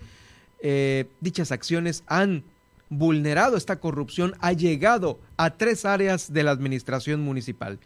Lo anterior fue dado a conocer en rueda de prensa por parte de la presidenta municipal y el contralor municipal, ya que estas eh, anomalías fueron detectadas por primera vez en diciembre del año pasado y las auditorías han permitido descubrir muchos más actos de corrupción. El caso más grave detectado tiene que ver con un predio con un valor de 94 millones de pesos, casi los 95 millones de pesos, el cual debe pagar un impuesto predial de 3 millones, casi 4 millones de pesos, monto que fue modificado en un acto de corrupción y el impuesto que fue eh, cobrado por el ayuntamiento fue tan solo de 15 mil pesos. O sea que todavía esta persona que tiene este predio debe 3 millones 800 mil pesos. Y pues bueno, ahí está este tema. Y como este, muchos otros más seguramente va a haber ahí. Pero ya fueron removidos al menos eh, tres funcionarios que estaban en tres áreas de la administración municipal. Estas acciones han permitido que ya no se sigan cometiendo estos actos de corrupción al interior de diferentes áreas municipales y que sean investigadas por el delito de uso ilícito de atribuciones y facultades contra quien resulte responsable y en este caso tres servidores públicos municipales que ya confirmó la propia alcaldesa no están trabajando en el Ayuntamiento de La Paz. Se han tomado medidas al respecto, se ha reforzado la seguridad en el sistema de las áreas que corresponde, todo esto con la finalidad de evitar y detectar alguna irregularidad que dañe la administración municipal. La presidenta señaló que estos hechos son graves, están siendo investigados por ya autoridades judiciales correspondientes y que no se permitirá ningún otro acto de corrupción en la administración municipal y que dichas acciones continuarán haciéndose al interior de la administración. Es eh, pues un tema importante el haber descubierto esto, sí. Ahí están dejando de, entrar cuatro millones de pesos por esta modificación que hicieron a los... Eh, a los eh, registros de catastro, pues los prediales. ¿Cuántos contribuyentes mayores, los que traen la lana, pues que viven acá, no sé, en el Pedregal, eh, acá en, sobre la playa, este, traen esto? Habrá que preguntar y seguir investigando. Por lo pronto también eh, le doy a conocer que se llevó a cabo una pequeña eh, discusión, ahí estuvieron eh, argumentándose la alcaldesa de La Paz y una de las regidoras. ¿Qué fue lo que pasó? Bueno, ayer, la tarde, la tarde de este jueves, durante la sesión de Cabildo, se tocó un asunto denominado como de urgente resolución. Sí, de urgente resolución. ¿Qué tan urgente puede significar para la Sedena el tener ya en su poder 12 hectáreas. ¿Qué urgencia tienen de esto? Y es que se aprobó donar un predio de 12 hectáreas a favor del gobierno de México, el cual será destinado a la Secretaría de la Defensa Nacional para construir una base de la Guardia Nacional. Eh, este inmueble se encuentra ubicado en el predio rústico denominado San Rafael, que está ubicado en la carretera federal de la zona La Paz Los Cabos, kilómetro 199. Eh, no todos los regidores aprobaron esta iniciativa, pues el representante de la decimotercera regiduría, Estuardo González Rodríguez, argumentó que no estaba en facultades el ayuntamiento de solucionar algo que le corresponde al gobierno federal. Esto según los reglamentos de Cabildo. Y bueno, eh, defendiendo el gobierno federal, de volada salió la alcaldesa Milena Quiroga respondiendo que aunque no es facultad del ayuntamiento, era necesario tener una colaboración con la Secretaría de la Defensa Nacional, que ya tampoco, que por parte de ellos, es facultad de la Defensa Nacional apoyar en la rehabilitación de caminos de la paz, como lo ha hecho hasta ahora. Pues no, es un tema, las calles de la paz son un tema, sí, del Ayuntamiento de la Paz, pero si son caminos, ahí sí ya eh, la Defensa Nacional tiene sus que veres. Tampoco ellos tienen la obligación de apoyar a los municipios, sin embargo yo agradezco su disposición, voluntad y su trabajo desde el inicio de esta administración como un ejemplo clave que todos ustedes son testigos, con la rehabilitación de caminos rurales en el área de Todos Santos y del Pescadero. Sí, son caminos rurales, ahí sí, ni quien diga nada. En La Paz no, en La Paz es servicios públicos municipales, la rehabilitación de esto. Pero ¿qué? ¿Qué es la urgencia? ¿Qué tanta urgencia tienen? Eh, lo calificaron como de urgente resolución. Les urge demasiado, como bien lo dice el regidor, me parece que eh, no está mal Estuardo González Rodríguez, porque si bien es cierto, el gobierno de México tiene eh, predios nacionales, territorios federales a lo largo y ancho de todo el país. Seguramente los tiene también aquí en el Ayuntamiento de La Paz y también de un plumazo podrán autorizar algún predio federal eh, para la construcción de este, de este inmueble para la Secretaría de la Defensa Nacional. Me parece que lo urgente siempre vendrá salpicado a lo mejor de algunas irregularidades o inconsistencias o situaciones fuera de lugar. Ya sé que las cosas a, eh, así, al fogonazo, siempre traen algo que no está bien. De última hora, sin planearse, no están bien las cosas. Algo debe de haber ahí porque esto fue denominado un asunto de urgente resolución. ¿Qué es lo urgente? ¿Qué es lo urgente que no pueda solucionar el gobierno federal? Alcaldesa Milena Quiroga, ¿qué es lo urgente?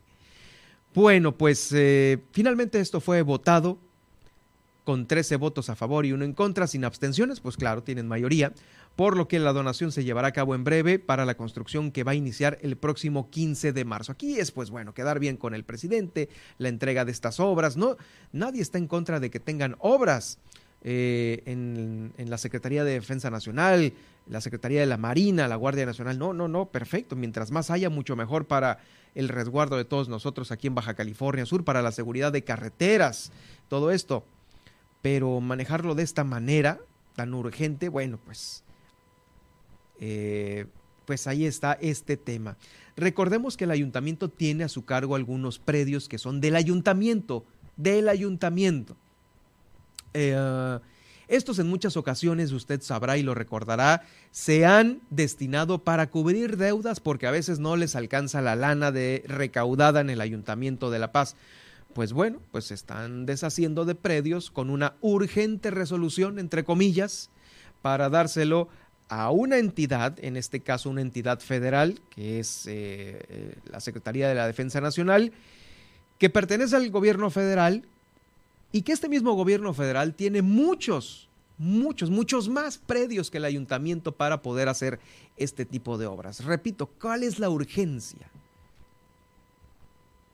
Si se puede hacer en otro lado, obviamente, con el plumazo y la agilidad que el gobierno federal tienen, pues para algunas otras cosas. Ahí estaría eh, este, este tema que fue discutido ayer en la sala de Cabildo. Bueno, pues eh, todavía vamos a ir ya casi a la recta final de este informativo. Tenemos eh, más información porque eh, de última hora, déjeme decirle que están cerrando los puertos de Loreto y de Santa Rosalía. Ya lo cerraron por estos vientos. Le hemos venido platicando desde el inicio del noticiero sobre estos vientos que están por lo pronto aquí en la capital del estado. Eh, azotando a unos 60 kilómetros por hora, eh, azotando, ¿no? es una palabra muy escandalosa, que están pegando con 60 kilómetros por hora en árboles, en espectaculares, eh, pues muchas otras, en postes, en, toda la infraestructura de una ciudad, 60 kilómetros por hora. Bueno, pues ahora, por estas condiciones climatológicas, eh, que van a estar presentes en la mayor parte del territorio de Baja California Sur. Capitanía de Puerto de Loreto y de Santa Rosalía informaron que ya eh, estará cerrado, permaneciendo cerrado el puerto de Loreto y de Santa Rosalía a embarcaciones menores. Cabe mencionar que, de acuerdo al pronóstico extendido por el Servicio Meteorológico Nacional, el día de hoy estas rachas pueden aumentar hasta los 70 kilómetros por hora. Eh, sí, va a haber todavía muchísimo de esto.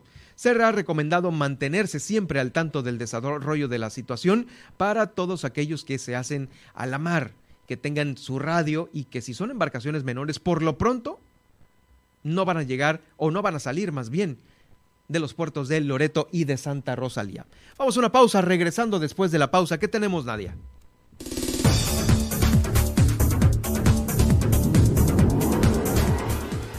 Al regresar, ordena INE quitar espectaculares que promueven revocación de mandato. Además, Hacienda dará subsidio del 100% en precio de gasolina la próxima semana e incluye la premium.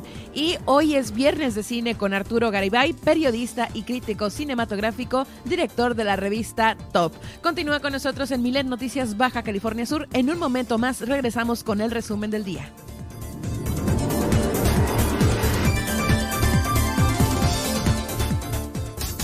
Estas son las noticias de Baja California Sur en Milet Noticias. En un momento regresamos. ¿Hay desabasto de agua en tu colonia? ¿Tienes problemas con el transporte público? Cual sea el problema en tu comunidad, no lo pienses más y realiza ya tu denuncia ciudadana a la línea Milet de WhatsApp 612-205-7777. Fácil, para que no la olvides. 612-205-7777. Milet Noticias, Baja California Sur. Me acaban de pegar un sustote que hasta se me secó la boca. Dame un vaso de agua, pero con mucha ¿cómo azúcar. crees? Bifer te va a dar diabetes. Mejor te doy un bolillo. Ay, Oh, es bueno para el susto. Mitos, leyendas y realidades sobre la diabetes, su prevención y su control. Bailaremos con Danza UNAM, degustaremos platillos pletóricos de flores y en la música... La presencia de una gran artista, Jaramar. Todo en La Hora Nacional. el sonido que nos hermana. Esta es una producción de RTC de la Secretaría de Gobernación. Estás escuchando Milet Noticias Baja California Sur. Desde La Paz por el 95.1 FM y Los Cabos por el 91.5 FM. A las madres y padres de familia les envío este audio para recordarles que las niñas y niños deben llegar a clase con su cubrebocas bien puesto. También les recuerdo que el salón estará a la mitad de su capacidad para salvaguardar la salud de nuestros alumnos. Porque en la escuela queremos que estén seguros. Con todas las medidas de seguridad, estamos listos para un regreso a clases saludable. En el gobierno de Baja California Sur, te queremos seguro. Gobierno del Estado de Baja California Sur.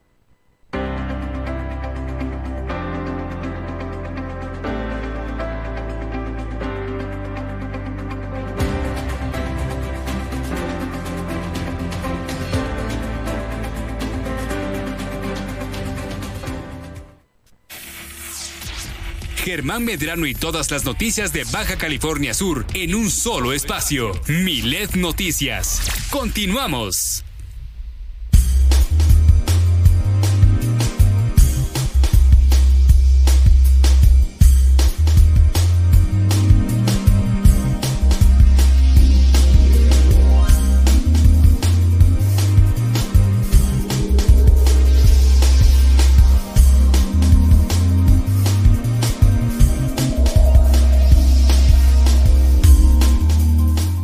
Gracias por estarnos sintonizando en Super Estéreo Mileda. Usted que nos escucha en el municipio de Los Cabos a través del 91.5 de FM y también aquí en la capital del estado a través del 95.1 de FM Super Estéreo Milet. Gracias por estar con nosotros. Le invitamos para que continúe con la programación el resto del día. Ya estamos en la recta final de este informativo y por supuesto de nueva cuenta saludo a Nadia Ojeda porque nos tienes lo que desde muy temprano está circulando en las principales portadas de los diarios nacionales e internacionales. Así es, iniciamos esta vuelta con Diario Milet México en su versión impresa. Demandan a Morena priorizar iniciativas en materia de género, así lo exigió la secretaria de la Comisión de Igualdad de Género del Congreso local, Ana Villagrán. Eh, ya que el partido oficialista traba y congela todo. Hizo el llamado para que con su mayoría legislativa pongan como prioridad a las mujeres de la Ciudad de México y permita destrabar y descongelar las iniciativas de la oposición para que vivan libres de violencia. Además, la diputada del PAN afirmó que en un país donde son asesinadas 11 mujeres al día es inconcebible que los diputados no se pongan a legislar las propuestas de ley que garanticen una mejor calidad de vida. Conozca la barra informativa de Diario Milet en su portal web milet- milet.com. Además, en este mismo portal usted podrá consultar la versión en PDF de nuestro diario en Issue. Grupo Transmite totalmente en vivo a nivel nacional e internacional a través de sus 28 frecuencias radiofónicas desde La Paz hasta Los Cabos, Toluca y San Antonio, Texas. Ahora vamos con el Universal y es que ordena INE quitar espectaculares que promuevan revocación de mandato. Así es, el instituto reportó que detectó 278 anuncios espectaculares, 36 bardas pintadas, 11 lonas y 21 casos de propaganda adherida en 15 entidades federativas. Pero ya habían este, comentado que se había autorizado a hacer esta propaganda, ¿no? Para el, el tema de la revocación. En primer lugar, eh, recordemos que el presupuesto que se le dio al INE no fue suficiente. Y de ahí quedó tambaleándose el asunto, ya no se dijo nada. Eh, pues supuesto, o sea, yo he visto lonas del INE como tal, pero dicen que esta propaganda pertenece a la organización que siga la democracia. Entonces, esta fue una queja interpuesta por el PRI, por el PAN y el PRD y los acusan de promover la colocación de la publicidad para la revocación de mandato, pues lo cual no está del todo aceptado. No está claro, no está claro, la verdad. Claro, exacto. Entonces, eh, aquí la situación es que la consejera del INE se llevó una sorpresa porque nadie se quiere res- responsabilizar de este hecho y nadie quiere ser parte de esto, entonces, ¿qué onda? Sí, sí, claro, claro. De aquí nos vamos al Sol de México y es que Estados Unidos y México desmantelan organización criminal de tráfico de migrantes. Eh, ah, se logró esta desmantelización de el que operaba en Nogales, en Sonora y a lo largo de toda la frontera entre ambos países. Eh, supuestamente esta organización es responsable del contrabando ilegal de migrantes provenientes de México, Centroamérica y Sudamérica que pretenden obviamente ir a Estados Unidos. Eh, la noticia fue celebrada por el embajador Ken Salazar, quien aseguró que con el desmantelamiento de esta organización, los presuntos criminales ya no tienen la oportunidad de aprovecharse de los migrantes. Ahora vamos con Milenio y es que Hacienda dará un subsidio del 100% en precio de gasolina la próxima se- semana, la cual pues incluye la gasolina premium. Así lo indicó, el, el subsidio estará vigente mañana, a partir de mañana 12 de marzo hasta el 18 de marzo y se dará un estímulo extra a los productores que disminuyan sus precios. De acuerdo con la, eh, la publicación, este A los distribuidores. A los dis- distribuidores. A las así es. gasolineras, sí. Ajá, este estímulo fiscal eh, pues va directamente para la Magnum Premium y Diesel. Eh, también los consumidores pues no pagarán 5.49 pesos. eh, para la Magna los 4.63 pesos y para la Premium así como el 6.35 centavos. Así que bueno, pues eh, esto empieza mañana, entra en vigor mañana y de aquí hasta el 18 de marzo para que aprovechen. Y por último, vámonos a las internacionales. Yo ya les había comentado que Biden anunció que degradaría de estatus comercial a Rusia, ¿no? Por ahí ya les quitó este ciertas exportaciones, a lo que Rusia pues ya respondió a estas sanciones económicas y pues toma que prohíbe la exportación de trigo y cientos de productos. Eh, esta medida contempla al menos 200 productos a fin- hasta finales del 2022 y podría haber una excepción para los miembros de la Unión Económica Euroasiática. Rusia prohi- pro- prohibió la exportación de estos productos y el país eh, pues no llegó a frenar las ventas de energía y materias primas, su mayor contribución al comercio mundial. Y hasta así, hasta aquí, perdón, las notas nacionales e internacionales, como ya les había platicado, ¿no? Estos y diretes pues ya están provocando como el nervio entre la gente y hasta por ahí Ahí está el hashtag, ¿no? el Las- hashtag de la Tercera Mundi- Guerra Mundial, que ya lo habían viralizado, Sí, pero el- ahora con esto sí es como, ay, se siente en la nuca, que no respira en la nuca, sí, como dice el meme. Qué horror, calla. No, no, no, no. Bueno, bueno, esperemos que eh, esa- eh, emerja ahí la cordura entre los dirigentes de estos países. Muchas gracias, Nadia.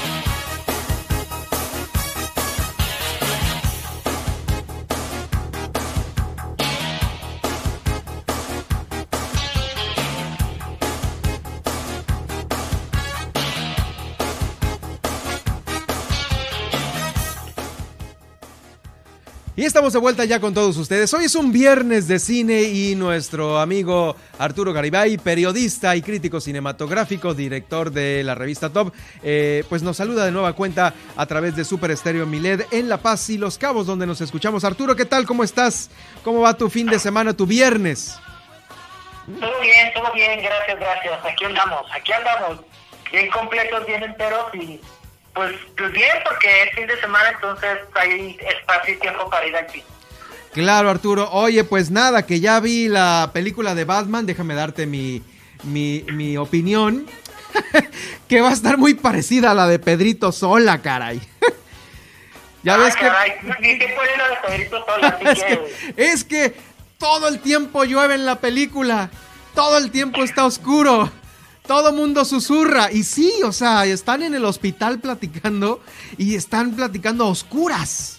Eh, casi casi está lloviendo adentro de un edificio, o sea, todo húmedo, toda la película está así, ¿eh? Es, es, siento yo para mi particular punto de vista que sí, este, ese, eso que quisieron transmitir ese ambiente, a lo mejor, pues, híjoles, hubiera sido en un 70, 70-30, una onda así, ¿no? Bueno, aquí, aquí, aquí la, digamos, la pregunta que, que, surge, o no sé si es la pregunta o más bien la justificación, vamos, vamos explorándolo, eh, es qué tipo de película es la nueva película de Batman, es decir, cuál es el género de la película. Eh, las películas de Burton o, o las películas de Nolan tienen eh, en mayor o menor medida la constitución de una película de superhéroes eh, simple, llana y pura. Pero lo que ocurre con Batman, con este nuevo Batman, es que el género no es solamente el de la película de superhéroes, la película es un film noir, o sea, toda la estructura dramática, eh, contextual, este, estética de la película es la de un film noir. El film noir es el cine negro que nació en el Hollywood del periodo clásico, donde de hecho todos los elementos constitutivos de la estética del film noir son que tienen que ser películas oscuras y que tiene que estar lloviendo. Ah, oh, eh, mira, qué interesante esto que nos platicas. Entonces, e, esta película, así como El Halcón Maltés eh, de Humphrey Bogart, y bueno, muchas películas de Humphrey Bogart, toma prestada esa estética, porque incluso el arranque de la película no es, eh, bueno, sí, obviamente hay un Batman y luego se sube a un edificio y salta y vuela y lo que sea, ¿no? Pero el arranque es la típica historia donde un detective, en este caso a Batman no lo pensamos como superhéroe, lo pensamos como detective, tiene que seguir ciertas pistas para descubrir eh, eh, un crimen, ¿no? Y entonces tienes al detective que está psicológicamente dañado o vulnerado o destruido, tienes a la femme fatal, que es Gatúbela, ¿no? Oh, este, Es decir, tienes todos los elementos que forman parte en lo que en el periodo clásico de Hollywood se, se, conocía como film noir o cine negro, ¿no? Entonces la película es eso. Y lo que hace la película al respetar, digamos, la oscuridad, la lluvia, la fe fatal, eh, el detective atormentado. Las características del noir, ajá. Sí, sí, sí, son las características del noir. Entonces, a eso responde que la película sea como tan insistente a que incluso escena de parque, parque en el día, oscuro, ¿no? Sí, hombre. Porque la película sí, se va, este, o se alinea con eso, porque es un film noir, o sea, más allá de ser una película de superhéroes, es una pieza de cine negro. Sí, yo me di cuenta de eso cuando están dentro del hospital y está, todo oscuro el hospital, como si no hubiera otras luces por ahí en el pasillo, o, o, pues como en un hospital, ya ves que los hospitales son, son más encendidos que apagados, ¿no? Sí, sí, sí. Eh, toda la estética es la del cine negro, ¿no? Toda, toda, toda. Oye, pero también tenemos recomendaciones interesantes para eh, que están pues ahí a punto de ser eh, premiadas en la próxima entrega del Oscar y que nos tienes a continuación. Así es, bueno, el día de hoy se estrena Belfast, que es la película de Kenneth Branagh que está nominada a siete premios de la Academia, a uh. siete premios Oscar. una película con la que además Kenneth Branagh obtiene o consigue un récord eh, muy particular, personal, porque ese récord no es un récord de Belfast, es un récord para él mismo y se convierte en el individuo con más nominaciones en distintas categorías. Eh, este récord, antes, antes de Kenneth Branagh, antes de las nominaciones de Belfast, Este récord era de Walt Disney y de George Clooney. Y ahora ya no es más ni de Walt Disney ni de George Clooney, ahora es de Kenneth Branagh, el individuo que ha logrado ser nominado en más categorías distintas en los pues ya 94 años de existencia del, del Oscar, ¿no? Entonces ya, si, si Belfast no gana nada, Kenneth Branagh ya puede estar tranquilo porque con su película escribió historia dentro de los anales del Oscar. La película es súper bonita. Ajá. Eh, es una película que yo he escuchado a mucha gente criticar en el sentido de, ay, esa película que como que no les parece lo suficientemente densa o lo suficientemente seria o lo suficientemente ceremoniosa para estar nominada eh, a un Oscar. Y lo que yo pienso es que una comfort movie, o sea, una película linda, dulce, eh, agradable, pues también tendría que ser material para el premio de la academia cuando está bien hecha, ¿no? No todo tiene que ser no, todo tiene que ser fatalidad, ¿no? No, no, no, no hay que discriminar tampoco al cine, ¿no? Sí, sí, sí. A mí lo que me parece bien interesante es que la mirada de Belfast es la mirada de un niño y es una mirada también de nostalgia. Y entonces eh, la película es inocente respecto a la forma en la que ve a la Irlanda de finales de los años 60, o sea, una Irlanda convulsa, una Irlanda eh, este, torturada por sus conflictos internos, ¿no? Entre católicos y protestantes, la crisis económica, eh, la relación con el resto de las islas, ¿no? De las que forma parte eh, el país, en fin. Y parece como que la gente quisiera que todo eso estuviera retratado de una manera más, este, ¿cómo decirlo? Más seria, más profunda, pero es la mirada de un niño, ¿no? O sea, no le puedes pedir a un niño, si tu mirada es la de la inocencia, que entienda en toda la dimensionalidad lo que estaba ocurriendo en su entorno. Al final es una película sobre la infancia y cómo hay cosas pequeñas que tienen que ver con tu relación con tu familia, con tus amigos, con la niña de la escuela que te gusta, eh, con el dulce que te gusta comprar en el abarrote, ah, mira. que terminan por incidir en la forma en la que tú formas tu identidad, formas tu sentido de pertenencia y el mundo puede estar explotando a tu alrededor, como le pasa a Woody, el niño protagonista de Belfast. El, el, el mundo puede estar explotando a tu alrededor y puede haber este eh, casi una estar en el borde de una guerra civil eh, y a ti a lo mejor lo que te interesa es que no te separen de tu papá y de tu mamá, ¿no? Este, eh, sí. Entonces a mí me parece bien interesante esa idea como de recordar la infancia, la película es semi-autobiográfica eh, para el propio director, para Kenneth Branagh, es una película, él es irlandés, la película de ciertas maneras, maneras toca o toma eh, elementos de su propia infancia y me parece que hace algo también muy interesante. Pero me parece un poco injusta la otra comparación que he estado oyendo mucho de que Kenneth Branagh quiso hacer su propio Roma. Pero obviamente no se parecen más que en el blanco y negro, pero más allá del blanco y negro no se parecen más que en lo, otra vez en la estética y en lo autobiográfico, pero aquí en Roma la mirada regente es la mirada del personaje de Yalitza Aparicio, o sea, esa es la mirada a través de la cual vemos el mundo. Eh, es una mujer adulta, es una mujer que trabaja eh, como asistente doméstica en una casa, o sea, es otro contexto distinto al de tener un personaje que es un niño de 8 años, ¿no? Este, viendo el mundo. Entonces a mí me parece bien linda la película, se la super recomiendo, ya está en cines desde hoy. Ah, súper bien, suena muy bien, qué bueno. Eh, es la que ibas a ver también en versión a color, ¿no? No, la, este, la que está en blanco y negro y a color es la de la, el Callejón de las Almas Ah, sí, es cierto, tienes razón. Ok, sí, sí, tienes razón. Esta, entonces, lo que pasa es que como comentaste ahorita que era como la Roma de Kenneth Branagh, dije yo, ah, pues, pues a lo mejor está en blanco y negro y también este eh, va a haber una versión a color. Pero no, ¿verdad? No, Belfast, es, ah, igual, que, igual que Roma de Cuarón, es a blanco y negro. Ah, también es, a blanco y negro.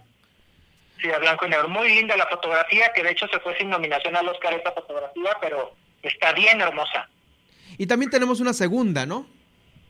Yes, bueno, esta es, eh, Belfast es la película de las nominadas al Oscar que llega este fin de semana a cartelera.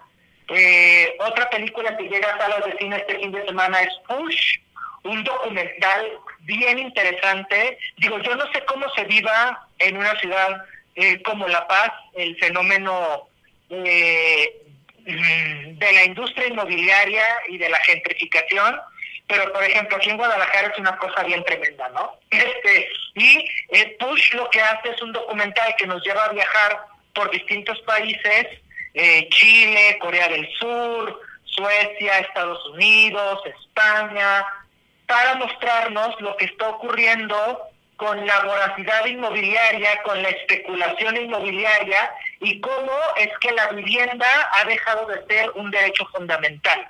Es decir, la, vivienda, el concepto de vivienda, de tener una casa, se ha convertido en un artículo suntuoso en vez de ser algo a lo que todas las personas que trabajan en el mundo puedan tener acceso. Y no solamente con el concepto, alguien dirá, ay, pues que la compren de las del Infonavit, ¿no? Sino que el concepto de vivienda no nomás implica como poner cuatro paredes y un techo, sino que esa vivienda tiene que ser digna y tiene que ser segura. Entonces, eh, es un documentalazo. A mí me parece que el tema es súper pertinente, súper importante, eh, y echar un vistazo a que la especulación inmobiliaria y esta negación del derecho de la vivienda eh, digna y segura para todos eh, ha sido como pasada por debajo del mundo por los mercados financieros ¿no? y la especulación este, inmobiliaria. Híjole, a mí me, me pareció abrumador ver el documental. Es una cosa que se tiene que ver. Porque en muchas ciudades de México está pasando justamente lo que está filmado en en Push, ¿no? Me parece un muy buen documental. Justamente es lo que te iba a preguntar, si lo que está filmado en Push puede encajar, embonar en la ideología mexicana en el tema de la vivienda.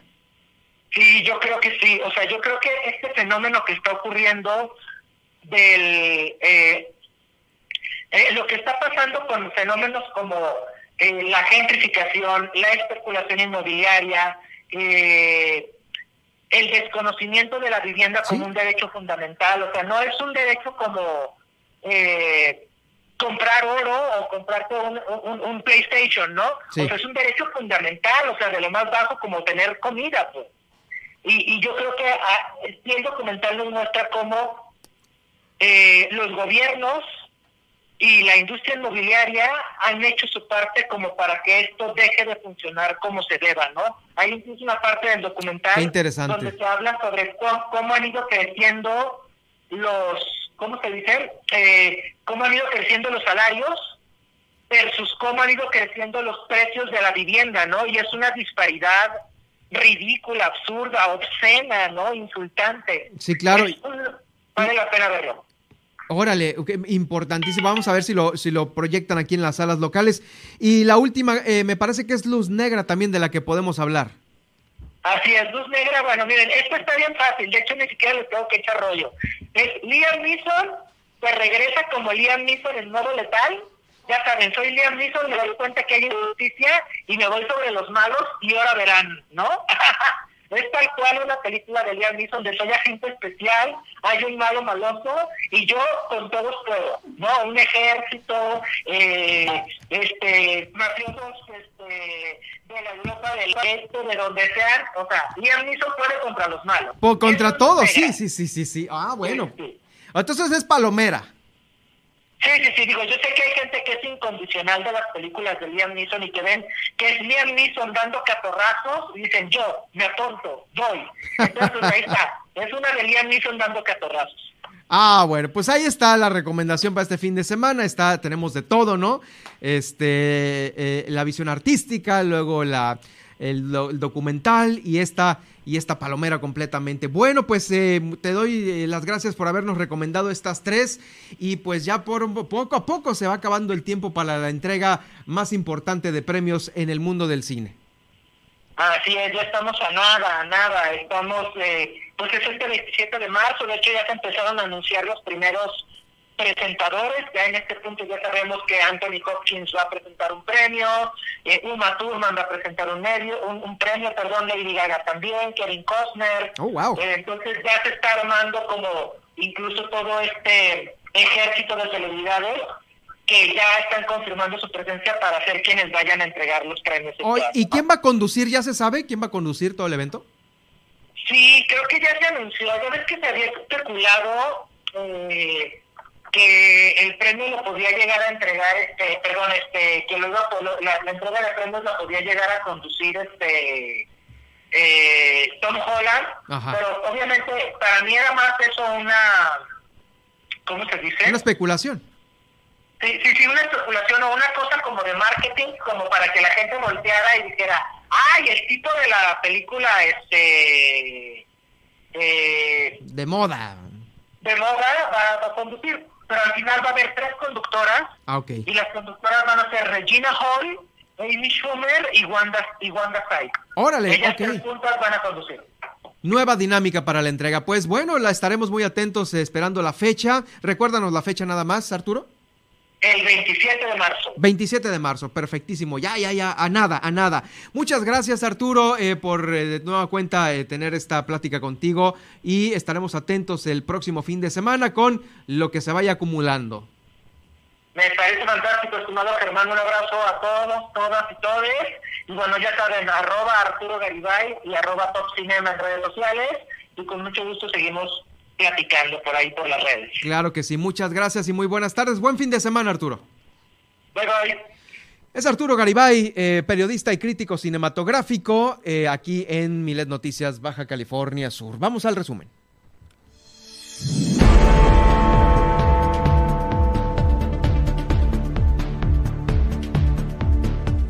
El gobierno de Baja California Sur y el Ayuntamiento de Los Cabos están ya en la limpieza de Santiago después de que están retirando escombros de estas viviendas afectadas por el incendio de la semana pasada.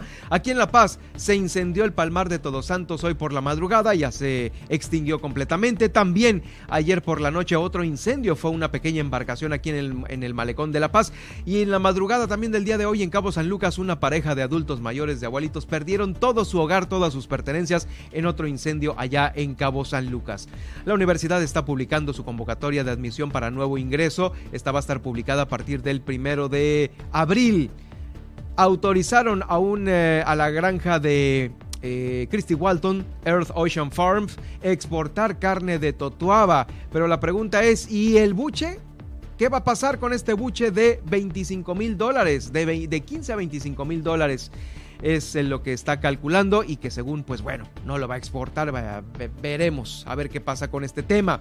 También en Los Cabos Guillermina de la Toba nos informó sobre el aumento de los productos en la canasta básica como lo es. Si lo era primero la tortilla ahora también lo será el azúcar. También los bares y restaurantes están registrando un lleno total en Cabo San Lucas, esto por la temporada de Spring Break. El ayuntamiento descubre una red de corrupción al interior de eh, tres áreas. Han ya dado de baja a tres eh, funcionarios. Discute la regidora con la discute regidor con la alcaldesa de La Paz, Milena Quiroga, sobre la donación de 12 hectáreas a la Secretaría de la Defensa Nacional, que según esto fue por una decisión eh, urgente que se tenía que hacer. Bueno. Cierran los puertos de Loreto y Santa Rosalía a embarcaciones menores por estos fuertes vientos que estamos viviendo aquí en la península y en la nacional e internacional.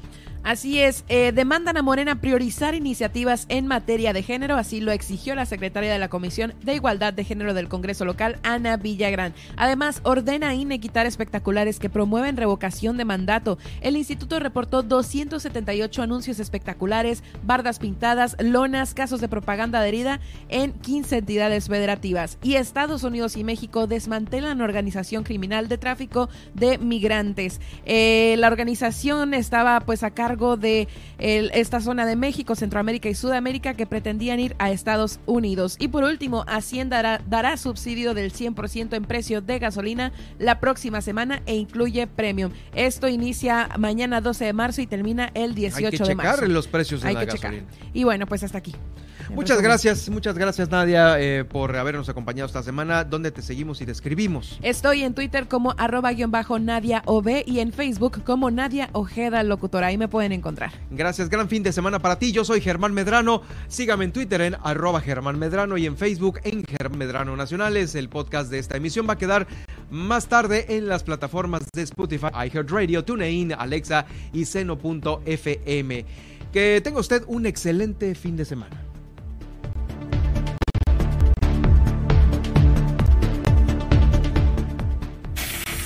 Le hemos informado en Milet Noticias Baja California Sur. Germán Medrano lo espera de lunes a viernes a partir de las 2 de la tarde en el 95.1 FM en La Paz